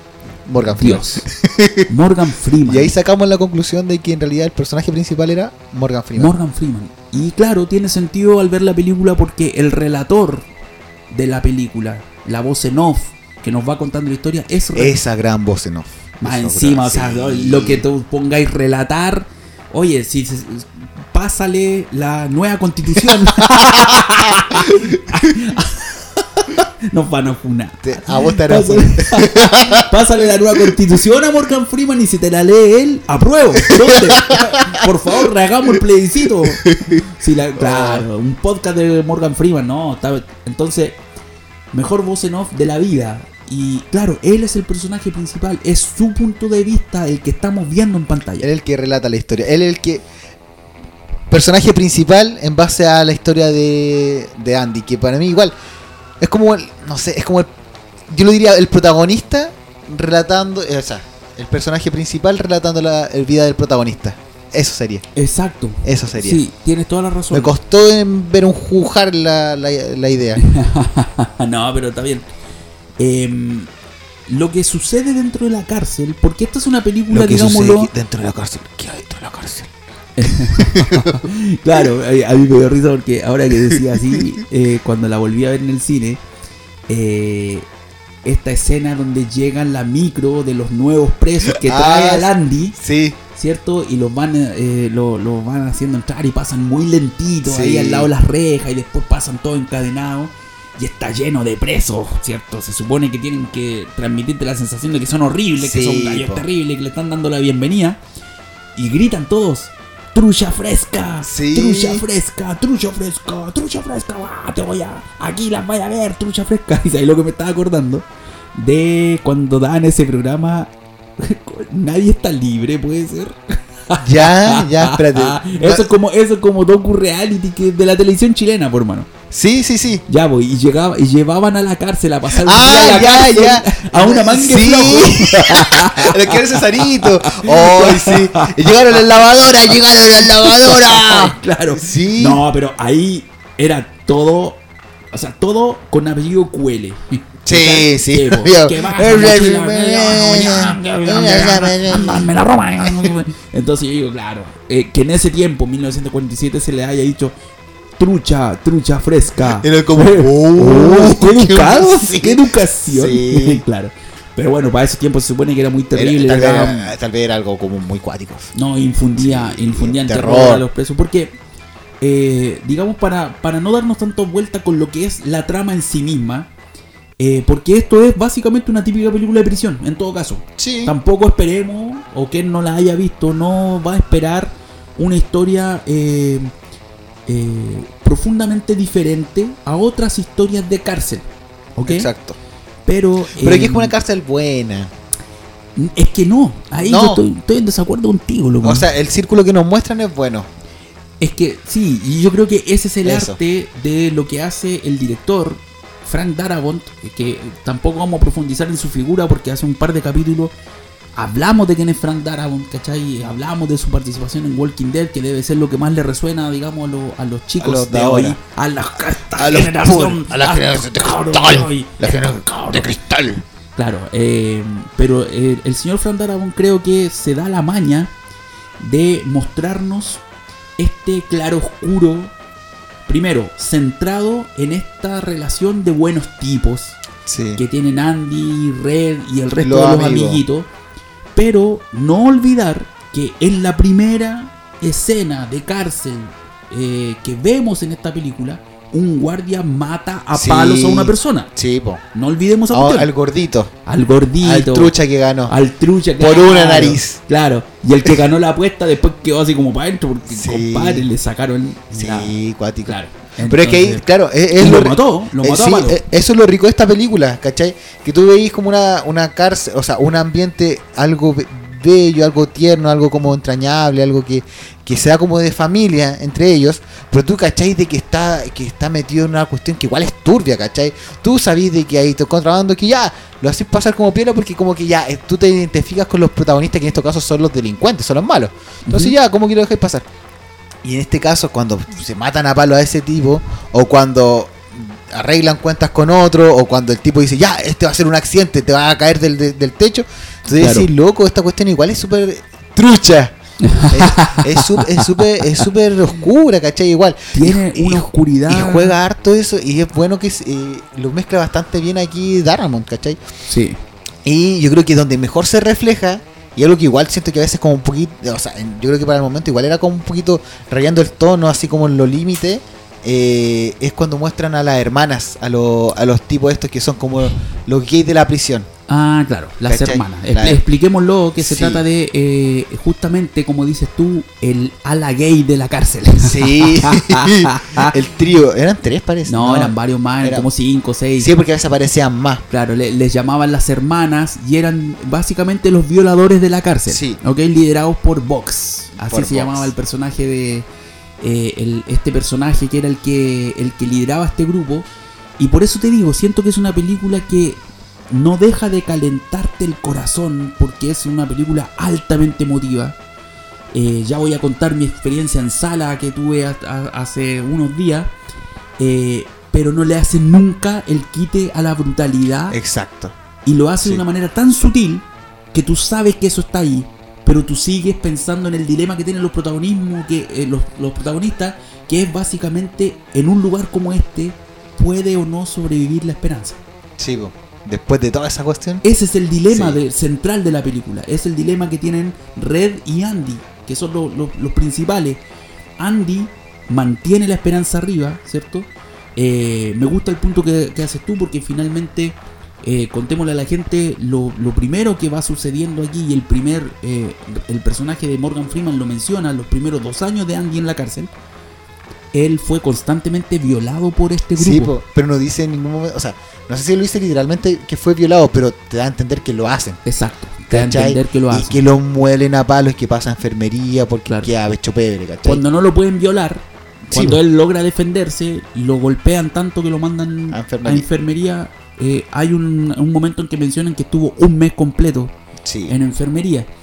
Entonces, esa, a esa brutalidad, si bien no es tan explícita en imágenes, ¿cierto? Pero te da a entender qué pasa. sucede. Y sucede. Y es Sucede. como. Wow. La brutalidad policial, en este caso de los guardias, está presente. Hay un guardia ahí eh, interpretado, ya lo confirmamos por el actor Clancy Brown, ¿cierto? Eh, que creo, para mí, yo sé que he visto su cara en otros lugares, pero para mí este es su personaje, el, el capitán Haywood, eh, que es eh, de una brutalidad bien... Bien, Bien elevada, salvaje, bien, sí, sa- bien salvaje, bien buena salvaje. palabra. Buena palabra. Entonces la película no le hace el quite eso. No, po.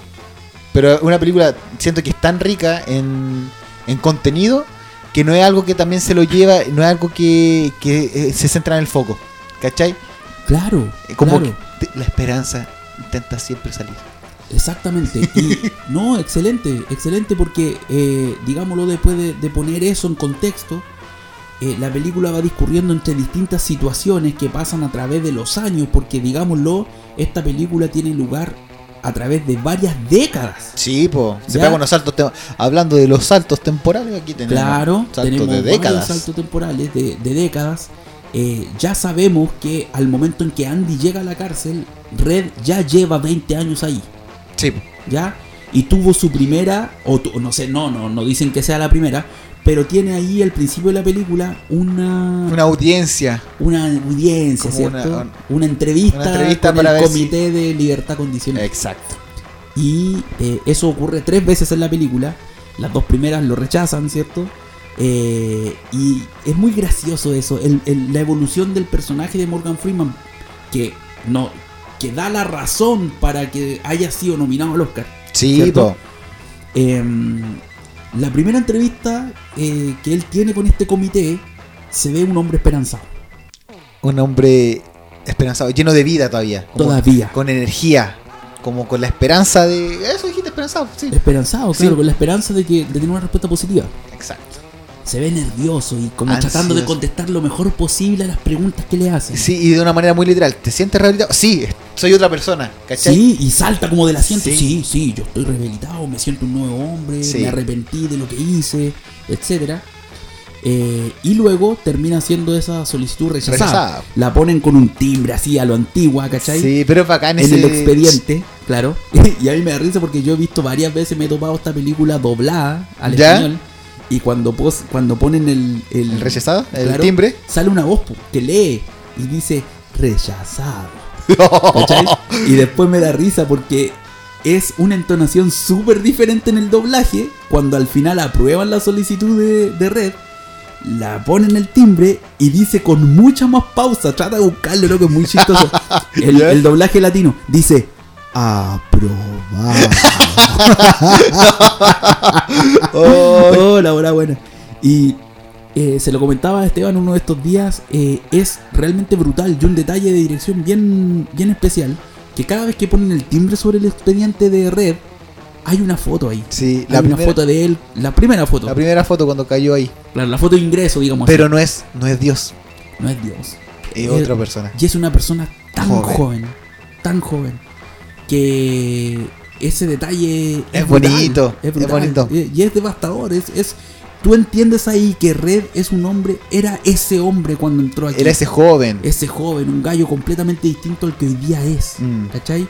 Y lo encuentro bastante bonito ese detalle. Sí, pues y aparte no es un detalle que te lo, te lo enrostran, porque no está al centro. No. Está la orillita, algo de Claro. algo difuminado, ¿cachai? Pero es bonito, es Cuando rico. tú te fijas, Sí. claro, tú te pega, ¿cachai? Sí, C- po. Como decías tú el otro día, no es que, a ver, metámosle un flashback de cuando era joven, no, ¿para qué? ¿Para qué? Con ese timbre en el expediente te pega la realidad de que Morgan Freeman lleva demasiado tiempo su vida ahí, Sí. ¿cachai? En la segunda audiencia con el comité, vemos a otra persona. sí. Pero siento que dice como lo mismo. Es- no, El- lo repite como robot. mismo- ah, ya, el mismo discurso, Sí. pero la, la, la persona era otra. Sus ojos están en ya no ya perdió ese fuego de la expectativa él lo toma como un trámite Sí, pero igual igual con esperanza, un poquitito. Ya con la tercera, esa es- sí yo sí yo creo que ya ahí red ya no existe ¿No? la esperanza porque acuérdate que o lo dice así como para salir luego del trámite. eso Es para mí cosa- lo siento como un trámite porque de hecho Pero un trámite que él quiere salir también, pues. Por algo dice que sí, pues. Eh, no claro po, Sí, po. no por supuesto pero ya lo dice completamente convencido él como que ya sabe a lo que va Y de hecho, en esa parte de la película, recuerda tú que es cuando ya se han hecho muy amigos con Andy, forman este compañerismo, este lazo que es muy lindo de ver en pantalla, es, es un, de esas amistades entrañables. Y eh, eh, con Andy especialmente, que es un gallo eh, interpretado por Tim Robbins con una estampa de ser un gallo bastante frío. Sí, pues, bastante apartado, silencioso, Apartado, silencioso. minucioso, Y- extraño también. Sí. Con los gustos que tienen las piedritas que hasta a él lo encontraban raro por eso. po. Claro, es que eh, él era un- una trucha fuera del agua. Era una trucha, un pez fuera del agua porque era un hombre muy culto. Sí, no, no pertenecía ahí. No pertenecía a ese lugar. Y, y en esta amistad que ellos generan, tienen una conversación crucial para la película que tiene que ver con la esperanza. Eh, hay un momento en que eh, el personaje de Tim Robbins empieza eh, a, a tratar de llenar de vida la cárcel. Eh, se Sí. concentra primero en su proyecto de la biblioteca, Sí. ¿cierto? La historia de la biblioteca ya la vamos a agarrar porque esa es otra cuestión, otra, brutalidad de esta película. Y empieza a mandar cartas a los políticos para que le ayuden con fondos. Y cuando él se mete en este proyecto tan de lleno, que para él es una forma como de, de- De mantenerse ocupado, de enfocar su, su energía, de matar el tiempo y, y- y de enfocarse, como dices tú, eh, tienen esta conversación crucial con Red y Red se enoja, están conversando en el comedor con todos y acuérdate que él toma su bandeja y como que se para y se va porque él le dice, la esperanza no te va a hacer bien, la esperanza enloquece a las personas. Sí, es verdad esa cuestión que dice. Es, es profundo igual. Es cuático. Sí, es es alguien- cuático. son palabras de alguien que ya está chato de la vida. Está, Exacto. está chato de la monotonía, está chato de eso. Exacto. Y por, y por otro lado, Andy nunca pierde la esperanza.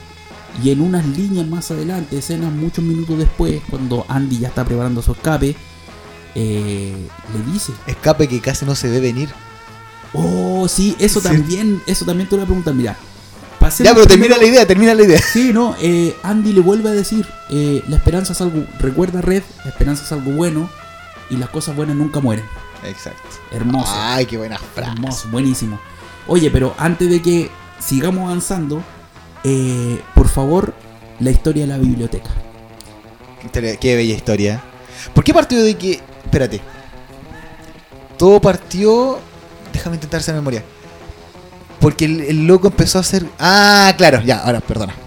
El loco estaba en el techo y toda la cosa. Sí, y sí, se sí. hace como el enganche porque el, el jefe de ahí, de los que estaba a cargo, El capitán el capitán, recibe una plata que no tenía cómo hacer de que tener esa plata como en su 100%. íntegramente sin que le dedujera los impuestos. Exacto. Ahí se mete, no, no lo hagas, se mete. Y ahí es cuático, es, es como ese desarrollo que, ocurre. Porque partió por esa conversación, por meterse en esa conversación, en que el loco se hace conocido de que ya, este, el loco es banquero, el loco nos puede ser útil. Exacto. Entonces exacto. de ahí se, se enmaraña de que el alcaide quiere de, de un momento ir a ver y justo él estaba con la Biblia.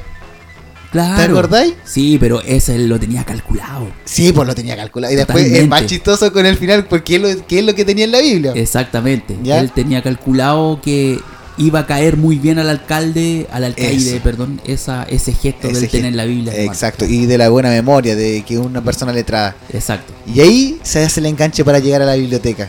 Claro. Y ahí, ¿quién, quién está en la biblioteca? La biblioteca no era una biblioteca, era un, era un, Un cuarto de, de aseo, que tenía un par cachureo. de libros, cachureo, una que otra silla, un carrito para poder llevar los libros, que lo tenía un queridísimo personaje que es Brooks.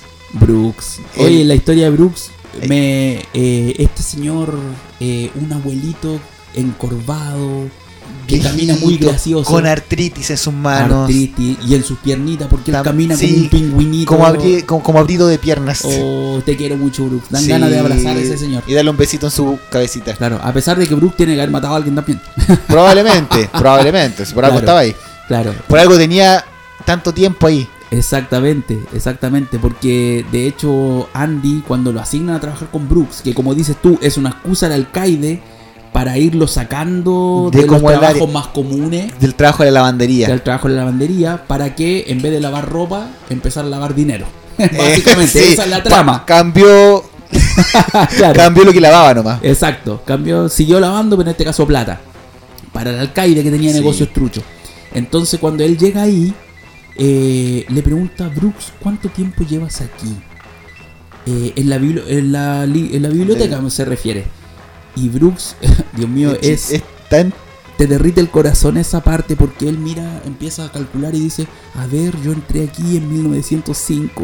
o 12, una cosa así. No, y, En claro, 1905 y luego me, me asignaron la biblioteca en 1912. y- y en ningún momento te dice llevo tantos años. Tú sacas la conclusión Tú de que la el viejo está ahí. Dios mío, ya, como- ya lleva como 50 años de su vida ahí. Pobre viejo, lleva ya más tiempo en la cárcel que su vida en general, así. Increíble. Es, triste. Y es un detalle también. Sí. Tampoco te lo tiran en la cara. No te lo enrostran. No, es Tú algo sacas que la dice. conclusión. Y tampoco Brooks lo dice con una lágrima que le corren los ojos. No, Sí. él lo cuenta como cualquier cosa. "Eh, Yo estaba aquí. Es para ti como espectador que es demoledor ese detalle. es sacar esa conclusión de cuánto tiempo lleva. Exacto. Y ahí se mete con este, con esta, con esta nueva obra de trabajo, con esta nueva nuevo foco para poder mantener viva su esperanza, el revitalizar, el potenciar lo que es la, la biblioteca. La biblioteca, Sí. pidiendo, como decíamos, fondos a los políticos, al Senado, etcétera.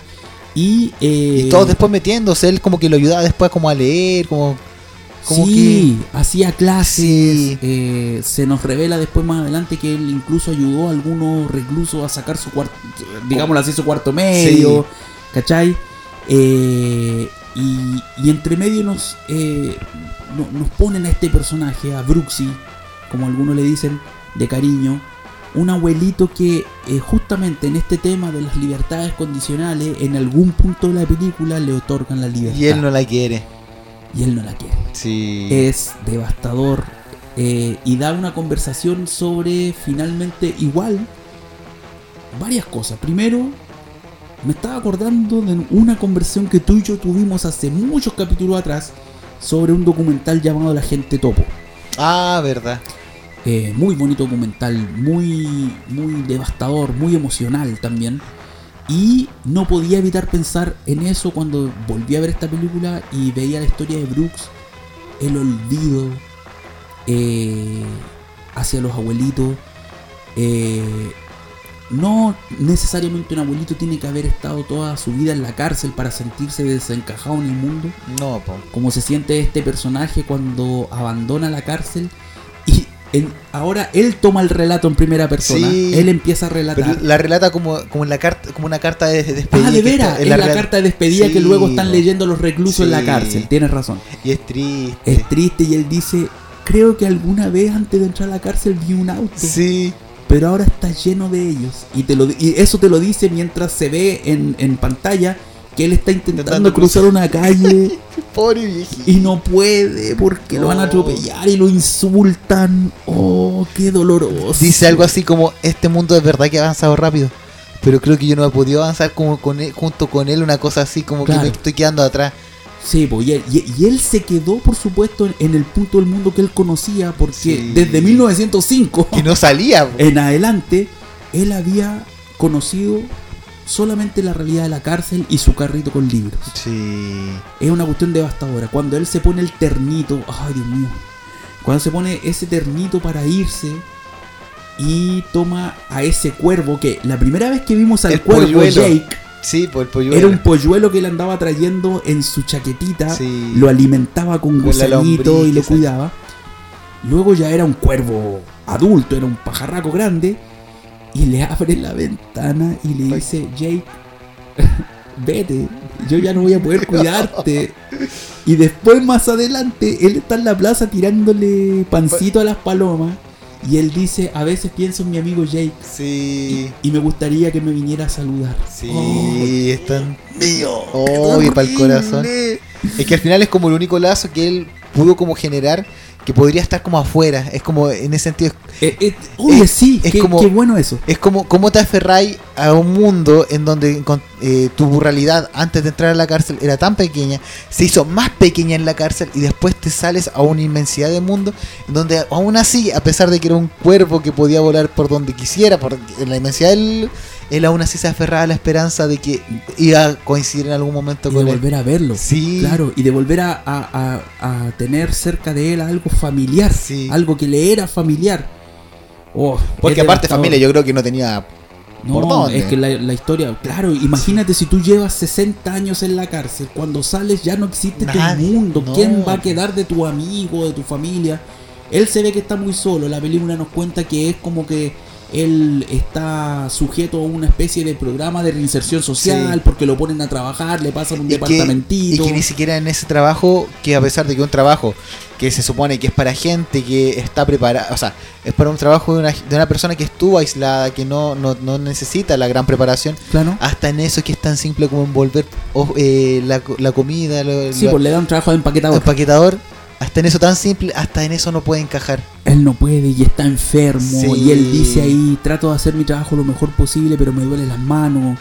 Eh, uy, es terrible, es terrible. Y a veces eh, pienso, esto lo dice Brooks, a veces pienso en que debería tomar una pistola y asaltar el supermercado para que me vuelvan a enviar a la cárcel y de paso asesinar a mi jefe. es cuático. Sí, y es cuático porque ese, ese pequeño lapsus yo creo que dura como 10 minutos en la película. Sí, es, es- Es de como- hecho es como un paréntesis de la historia principal, entre sí. comillas, claro. Pero es tan bonito y es tan profundo lo que pasa ahí. Sí, es, es horrible y bueno. Es horrible eh, y profundo. Sí, eh, te hace pensar mucho y spoiler alert, eh, Brooks termina la decisión y en la carta le dice, ¿saben qué? No me voy a quedar. No Y tú hasta ese momento, porque él lo ves en escena haciendo su maletita, Sí. que es tan penoso la escena cuando él sale de la cárcel y lo único que tiene es una maleta cuadradita, Sí. chiquitita, toda su vida va en esa maletita. Y él empieza a hacer y dice, chicos, el mundo ya no es para mí, yo creo que no me voy a quedar. Pero está haciendo su maleta. Y se pone su, su terno, su mejor traje, se pone su corbatita y se termina ahorcando. Sí. Luego de escribir con la navaja en la viga del techo. Brooks was here. Brooks estuvo aquí. Wow. Potente, Es devastador esa, esa, ese paréntesis, entre Sí. comillas, de la historia principal. eh, que nos sigue eh, aportando una capa más de emotividad a esta película y de reflexión, como decís tú. ¿Cachai? De, de qué hacemos con, con esta gente que ya es atemporal. Y como te digo, no creo que tenga que ver totalmente con que Brooks estuvo encerrado 60 años, sino que Brooks es un abuelito perdido en el mundo. Y puede ser, eso puede suceder- sucederle a un abuelito en libertad. No tiene para qué estar preso. Sí, po. o ni siquiera tan extremo. Yo creo que, bueno, el, el- el- el abuelito, tal vez la persona de edad, lleva tanto recorrido de tiempo, de, de vida, de experiencias, de que eso igual te, te achaca más. Pero también es algo tal vez tan simple como un cambio de, de ciudad. Como de irte de un lugar a otro, También, ¿cachai? también. Donde extrañas a tu familia. No sé, me pasó tal vez eh, a la gente que estudia, que se va a vivir lejos para poder estudiar. Es cuático eso porque te, te sacas de tu realidad, de tu familia, de todo, para, bueno, tal vez tem- algo temporal, pero te mete en una realidad que no es la tuya y que tal vez te puede costar encajar, ¿cachai? Sí, sí, exactamente. Sí, estoy de acuerdo con eso. Eh, es una lectura también que se puede hacer sobre la institucionalización, que es el- el- Sí. la palabra que usa Morgan. Freeman. Y es como, ni siquiera de la institución, inst- esa palabra, en una cárcel o en un lugar, No. sino, sino que eh, puede ser en tu estilo de vida. Exactamente, exactamente. Eh, eh, eh, claro, es una lectura que se puede ampliar, digamos, para cualquier cambio brusco en la vida cuando te quitan todo o cuando te quitan lo que conoces, Sí. ¿ok? Y quedáis a la deriva. Eh, y, y Morgan Freeman o el personaje de Morgan Freeman se refiere a eso como institucionalización, es decir, estamos, lo único que conocemos son estas paredes. Él lo dice así. Exacto. Al principio las odiáis y después de repente la miráis 20 años después y ya no te parecen tan terribles. No. Es brígido. no, qué horrible. Es, es horrible. Y en ese mismo contexto creo que el plan de Andy, que luego al final sabemos que era escapar y él había hecho muchas cosas a través de los años para Cosa- preparar ese escape, Cosa que no te, no te hace casi nada entre las. eh, darte una cierta luz de esa idea en la. es que esa, Hasta esa parte. es que a esa pregunta voy Sí. primero, pero para cerrar esta idea, Andy, él también em, trata, y, y el personaje de Red que lo observa, él se da cuenta, dice, yo creo que Andy hace todo esto para recordar algo de lo que él era antes. Mm, ¿Cachai? Él trata Sí. de traer algo de lo que él, este banquero respetado, esta persona que promovía quizás causas sociales, etcétera, y trajo todo eso a, eh, a este a este lugar para, hostil y para horrible. sentirse más a gusto, una cosa. Exacto, para volver a recordar quién era. Eh, y aquí llegamos a la pregunta de lo que tú estabas mencionando recién. Yo cuando vi la primera vez esta película, me pasó quizás lo mismo que a ti, porque, digámoslo, Esteban es primera vez que vio esta Sí, película. yo no lo había visto. Nunca la habías visto. Eh, de verdad, el final es a lo más eh, M. Night Shyamalan. De verdad, nunca te das cuenta ¿En de lo que realmente está pasando. Que Sí. es Andy planeando su escape, digamos. Sí, porque en, en el momento en que se estaba como. Todo as- aseguraba que él se iba a ahorcar, que se iba a matar. Claro, la película nos lleva un poco a eso. Que Yo dije, entonces el sueño de fuga era escapar eh, en un sentido de que no les voy a dar el gusto de que yo me pudra acá en la cárcel y mi, mi sentido de escape es escapar de la vida de la que yo estoy viviendo. Claro. Y no era un escape real entre mí. No, y, No y- quería y- salir de la cárcel de verdad. Exacto, y en ese, en ese sentido, como dices tú, eh, es muy tramposo, entre comillas, una bonita trampa, es muy tramposo eh, que nos muestren al medio de la película la historia de Brooks, justamente. Sí, po. Porque se trata de lo mismo. Y Brooks les dice, me voy. Porque ya no estoy a gusto aquí. Y cuando ves avanzar la historia de Andy, pareciera que Andy va al mismo destino. Sí, po. ¿Cachai? Todo apunta tú. para eso. Claro, y tú ya tenías en la retina lo que hizo Brooks. Entonces, lo de Andy hace más sentido. Porque, digámoslo, hay una, hay una parte, de un, un twist, entre comillas, de la trama. En el que un preso X, que interpretado por el actor Jill Bellows, él llega a esta cárcel, eh, un preso mucho más joven. eh, y entre todas las historias que él cuenta, eh, a todo esto Andy le ayuda a sacar el cuarto medio. ¿cierto? O octavo básico puede ser en ese tiempo. Quién cosa- sabe. Oye, pero. eh, El ¿puedo- bachillerato. Puedo decir uno entre paréntesis. Igual tenía como ciertos tipos de algunas cosas como medio chistosas. medio- me da risa cuando dice. eh, no, yo me he paseado por todas las cárceles, yo soy un Ah, sí, Sí, po. Y el loco le dice, entonces deberías intentar cambiar de profesión porque no te está resultando. claro, no eres muy buen ladrón porque Sí. pasáis de cárcel en cárcel. Eh, este, este preso joven que genera un lazo muy fuerte con Andy porque él le las hace de profesor y le ayuda a sacar su diploma. eh, en una de sus historias, de alguna manera, él recuerda que conoció a quien puede ser el verdadero asesino de la sí. esposa de Andy amante. y el amante. Esto despierta en Andy la necesidad de ir al alcaide para contarle esta historia. Le cuentan esta historia, ¿cierto? Eh, para él ver si puede apelar a su caso. Y él pensando, al parecer, en ese momento, genuinamente, que el alcalde, el iba a alcaide ayudar. podía tener alguna eh, intención de ayudarlo. Eh, pero el alcaide estaba tan hasta el cogote con todo su cochinada y todos sus malos manejos que estaba haciendo. Y Andy era tan clave en esa cuestión que por supuesto nunca lo iba a dejar irse. Oye, pero en ese sentido igual, eh, hacer un poquito notar, el yo en un momento dije, cambiaron al actor, era otro alcaide, pero en este caso no, pues era el mismo que parte del principio cuando Sí, estaban, po. pero notaste el cambio de look que hay, Eh, sí, ¿cachai? a Tenía- través de los años. a través de los años, la crucecita que tenía que después, o sea, tenía otra, otra otro logo, porque al principio era como mucho más, yo diría como más como un pastor así como de iglesia chica. Como Sí. un- como- era como muy así como... Sí, ¿Cachai? claro. Y después ya se nota un tipo con, con lentes como llama eh, un cortecito de pelo. Oye, más. sí, tenés razón. ¿Cachai? ¿ah? Se notó un cambio en su en su vestimenta, en su apariencia. Y eso igual yo creo Y que... en su estatus de vida, porque él Yo- se estaba haciendo millonario. digamos. Exacto, y en ese sentido, eso punto. Que hubo un cambio de. o un desarrollo en este personaje que se notó en. en- yo, al menos yo lo noté así. En su cambio, en su apariencia, en su, en su sí, elegancia. fíjate, ¿cachai? sí, sí, tenés razón. No, no había reparado en ese Si no me equivoco, al principio ocupaba colores como más azulados en sus ternos y después termina ocupando como, como más grises, como más, más claritos, ¿cachai? Puede ser. No loco. sé si es eso, pero ya por lo menos los cambios de lentes, el corte de pelo, en todo. Claro, el loco mucho más acomodado y el, Sí. el poder ya lo corrompió Sí. absolutamente. No es que del principio haya sido bueno. Se No, cachaba po, que era un notaba que tenía, claro, algunos manejos medio, medio eh, oscuros, pero finalmente eh, se desata. po. Ya el, el poder lo corrompe completo. eh, está ganando mucha plata. Eh, con la ayuda de Andy, porque Andy le ayuda a lavar estos dineros, lo ayuda a desviar fondos. Y eh, por supuesto que el alcaide no accede a ayudar a Andy y al contrario matan a este preso testigo clave, digámoslo Sí, así, eh, de una manera muy, muy traidora, muy por la espalda, una cuestión muy chancha, muy cerda. Eh, y por supuesto con eso mata la esperanza de Andy.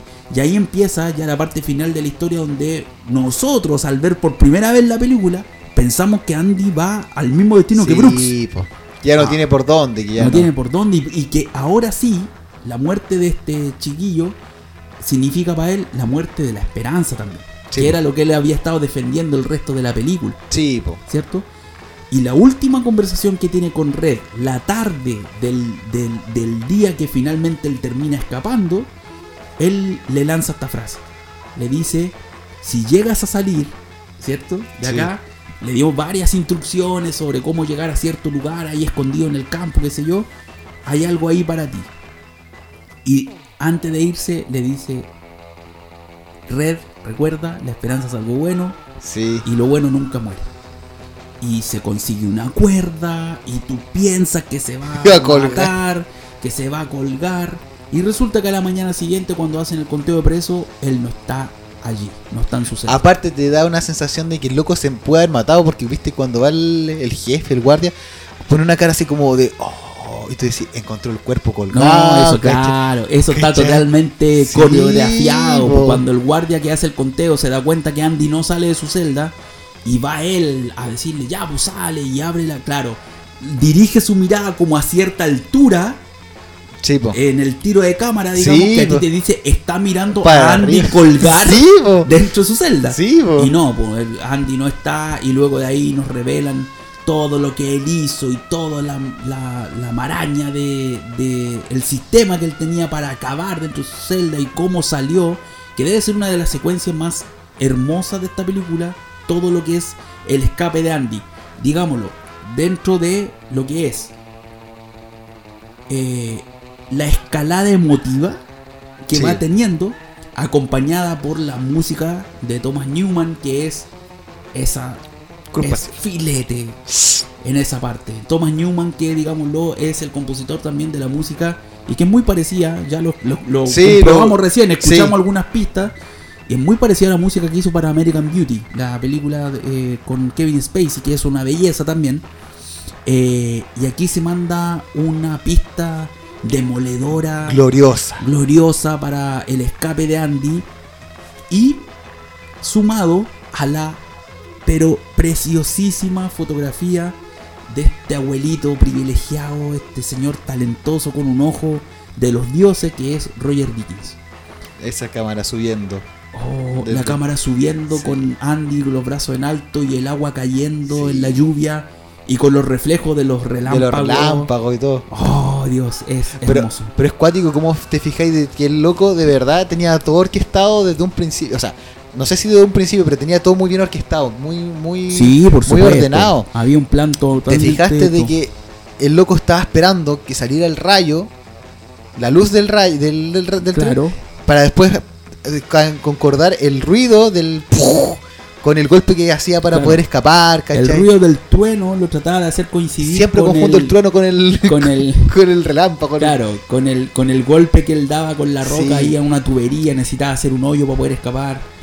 Eh, y Y yo, cuando- sí, dale. Sí, y cuando terminas, o sea, y te, te haces como ese, eh, una nueva como re, una, ¿cómo se puede decir? Una reinterpretación de lo que estaba pasando, ¿Mm? en que le dice, tengo algo preparado para ti, busca tal árbol, busca, ahí va a haber una piedra. sí. Eh, tú decís, ya, entonces tuvo que haber sido algo que dejó desde antes, que tal vez era algo de él para sí mismo, y te das cuenta que no, po. No, po. el loco ya tenía todo dicho de que este, yo voy a salir y le voy a preparar algo ahí. Exactamente. ¿Cachai? Esto va a ser tal y cual. Eh, por supuesto, eso no estaba plantado desde antes. No, po. obvio. Entonces eso ahí te, te habla de, de un plan que, que igualmente eh, tú debes hacer ciertas concesiones para creer que esto pudo ser, eh, que era realizable, que era posible. eh, pero te lo cuentan tan bonito y tú ya estás tan encariñado y, y estás haciendo tanta barra a estos personajes que tú la gozas completa con, el, con el éxito de este plan. Sí, que todo resulta tan bien cuando llega la FBI a buscar a los otros. Exacto, cómo lo incrimina con el lavado de dinero al alcaide corrupto, cómo nos damos cuenta después que esa identidad falsa que él creó para poder eh, desviar fondos era en realidad una identidad para él. para él mismo, sí. para él mismo, y aprovechó todo ese, e- ese, e- ese beneficio que tenían para poder tener el acta de nacimiento. Todo, todo todo, lo todo. aprovechó. Él sabía de todo eso y lo usó a su favor. Después pasa por los bancos muy terneado, retirando los fondos Sí. de las cuentas. Todo eso muy satisfactorio. Eh, y nos queda, eh, por supuesto, la, la última parte de la trama que se refiere a que una vez que escapado Andy, eh, se enfrenta eh, Red, el personaje Morgan Freeman, a una última revisión con el comité de, mm, de libertad condicional. Exacto, sí. Eh, solamente un, un par de escenitas antes de eso, hay algo que también me emocionó bastante cuando lo vi en el cine ahora la última vez, y es la forma en que eh, mientras Andy ya está afuera, ellos lo recuerdan, sus amigos. Sí. Y se acuerdan de, las anécdotas Sí. que, su- que pasaron con él y se ríen. Y, Es muy recuerdan, bonito recuerdan eso. que están en el techo y dicen, oh, y él ni siquiera tomaba, oh, sí. Y los otros como que le preguntan así como si fuera alguien como de verdad o alguien que pasó que de verdad marcó huella ahí. Y dicen, oh, de verdad, Sí. cuento, ¿y qué más pasó? Así como gente que... No, no, y sabes qué lo que pasa que yo también tenía esa misma sensación, pero ahora que yo revisé nuevamente la película y ¿Ya? volví a ver la escena, ¿Ya? se están contando la historia entre ellos. No Ah. hay nadie nuevo ahí. Eso también me, me caló en el corazón porque no se están, no, como dices tú, no le están contando la historia a alguien que llegó preguntando o a alguien Ah, recién mira, yo- integrado. Todos fueron testigos oculares de esa historia, pero están tan felices recordándola que es bacán. Sí, Es muy o tal vez ha pasado tanto tiempo que algunos no lo recuerdan tan bien También, también, y, y- y- y- y- o, o es como es como que, que nosotros en un grupo de amigos pasamos una experiencia tan que nos marca tanto que nos la volvemos a contar Sí. y nos volvemos a emocionar. Em, La volvemos a vivir. exacto. Entonces, pasado eso, y luego de Morgan Freeman ahí, alguna escena en la que él mira al horizonte y dice, la verdad es que me imagino todo lo bien que debe estar Andy al haber escapado de esta prisión, pero Manejando, manejando su descapotable. Manejando el descapotable con el viento en la cara, pero extraño a mi amigo. Sí. Wow, igual es, es- es brígido. Entonces, se presenta en, un última, en una última oportunidad a la, a la, a Al la comité. board, al, al comité de libertad condicional, que esta vez, cuando él se siente, le dice, ¿saben qué más?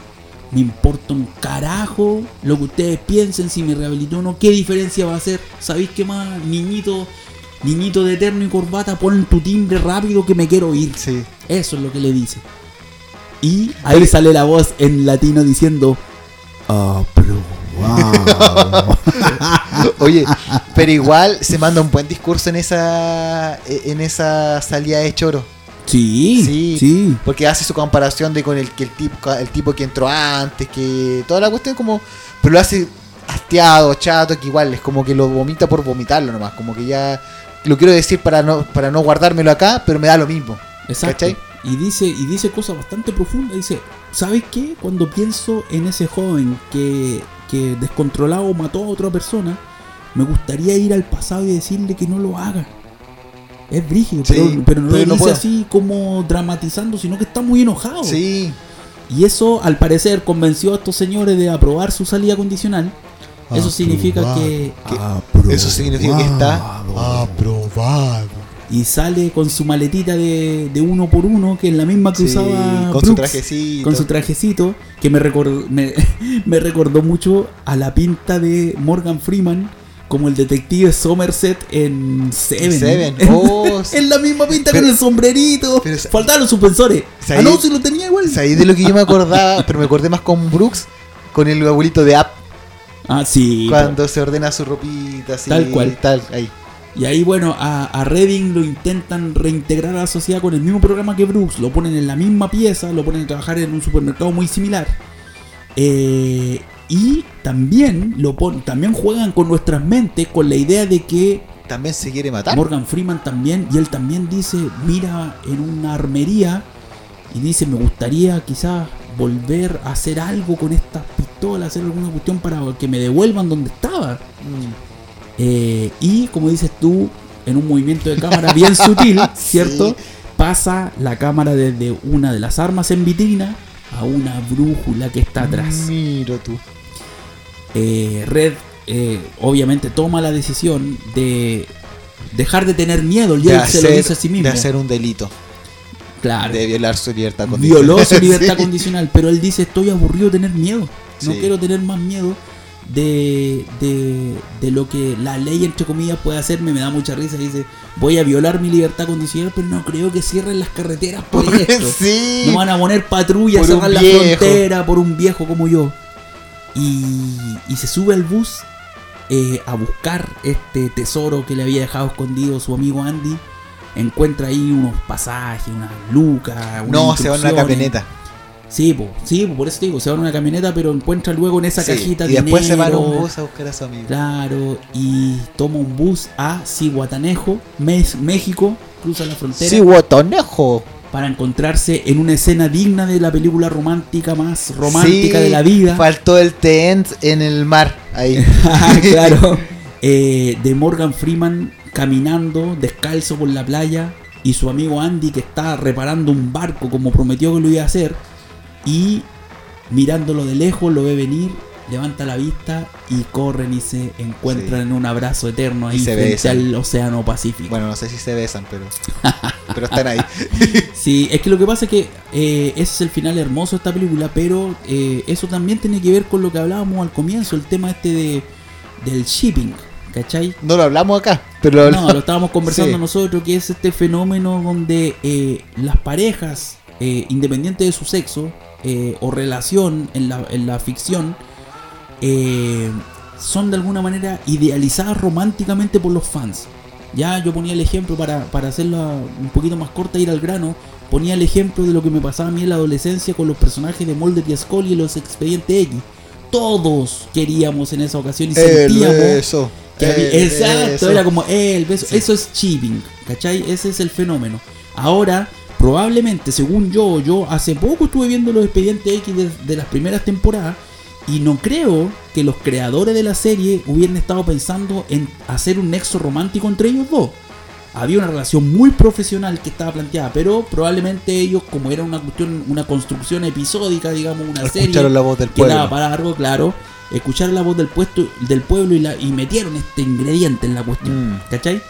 Eh, lo cual nos hace recordar los tiempos en que existían películas como esta, en que dos hombres podían todavía ser compañeros, Sí, compañero. amigos entrañables, sin necesariamente que esa relación fuese romantizada. Exacto. ¿Qué te pareció a ti eso? ¿Tú tenías una visión un poco... O sea, ¿la película a ti te causó Sí, a mí me causó un poquito el, el- ese ruidito, pero te digo que fue una pasada porque como te digo, hay, como lo he dicho eh, hartas veces durante lo que hemos hablado, eh, la película tiene muchos condimentos, tiene muchas cositas, entonces no como que no te puedes centrar en una sola cosa.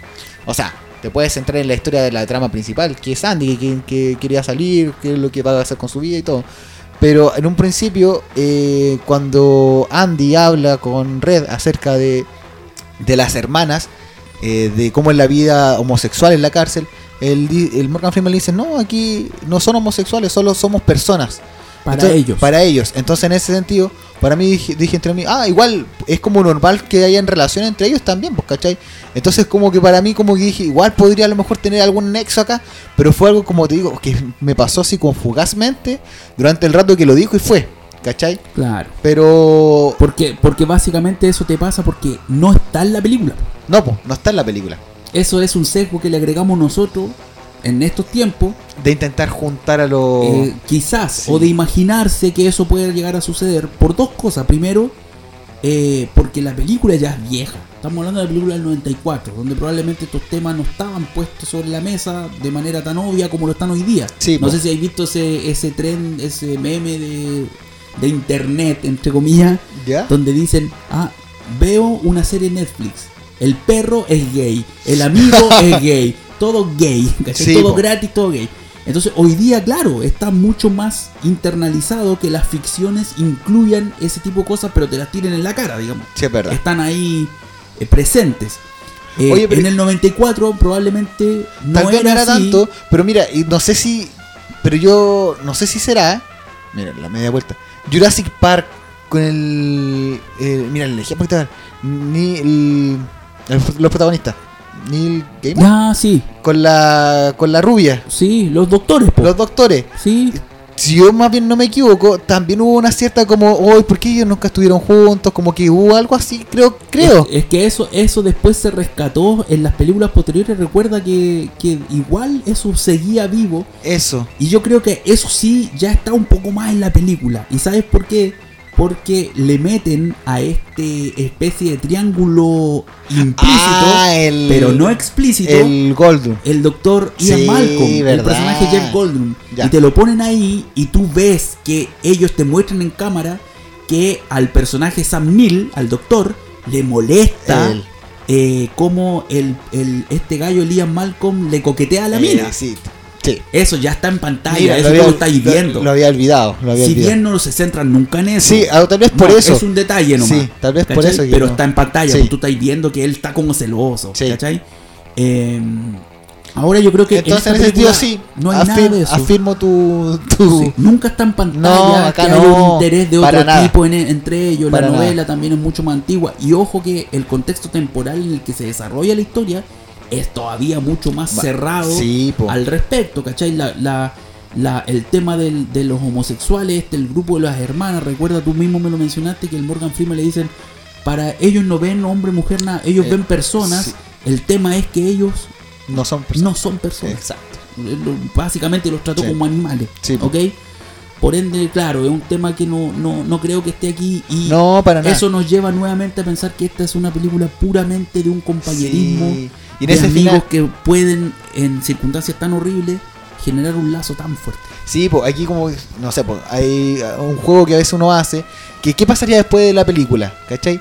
Ah, claro, Yo- eso, sí, po. Yo me imagino que este, este loco, obviamente no se acercaron, no se besuquearon ni nada, porque no te lo da la, la idea para eso. A mí me da la idea de que, oye amigo, qué rico verte tanto tiempo, Claro. cuéntame qué te ha pasado, cómo fue tu vida. No, y, y trabajar Sí, juntos. sí, trabajemos, ¿cachai? Claro, sí, Eh, acuérdate. eh, el acuérdate loco que dijo, sí, siempre voy a, te- voy a tener un lugar para ti, necesito un... un-. Necesito un buen hombre que me ayude a manejar mi negocio. Eso, algo así era, ¿cachai? Claro. Entonces igual es como, como que tú no, te, no se te pasa por la cabeza que puede haber algo ahí, ¿cachai? No. Te da la idea de que una amistad Es una amistad entrañable. entrañable nomás. Y es, es trasladar lo que ellos tenían dentro de la cárcel a- al ámbito de la libertad, porque recuerda que desde que Andy empezó sus primeros proyectos a buscar la renovación de la, de la biblioteca y todo De la librería de... eh, Morgan Freeman siempre estuvo ahí, siempre fue su mano derecha, siempre Sí. lo ayudó.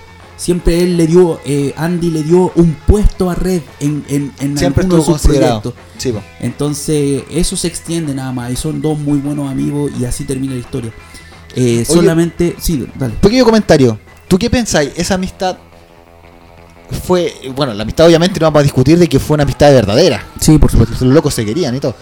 ¿Tú pensáis que esa amistad, en el, de un principio, ese acercamiento que tiene Andy, fue algo, mm, algo que él preparó en su minuciosidad para poder... Porque recordemos de que Morgan Freeman era el que contrabandeaba. Exacto. ¿Tú piensas de que esto se... Da lo mismo al final. El final fue un- una amistad entrañable. Sí, claro. Pero tú piensas de que en un principio él dijo, oye, me voy a acercar a este porque por tal cosa.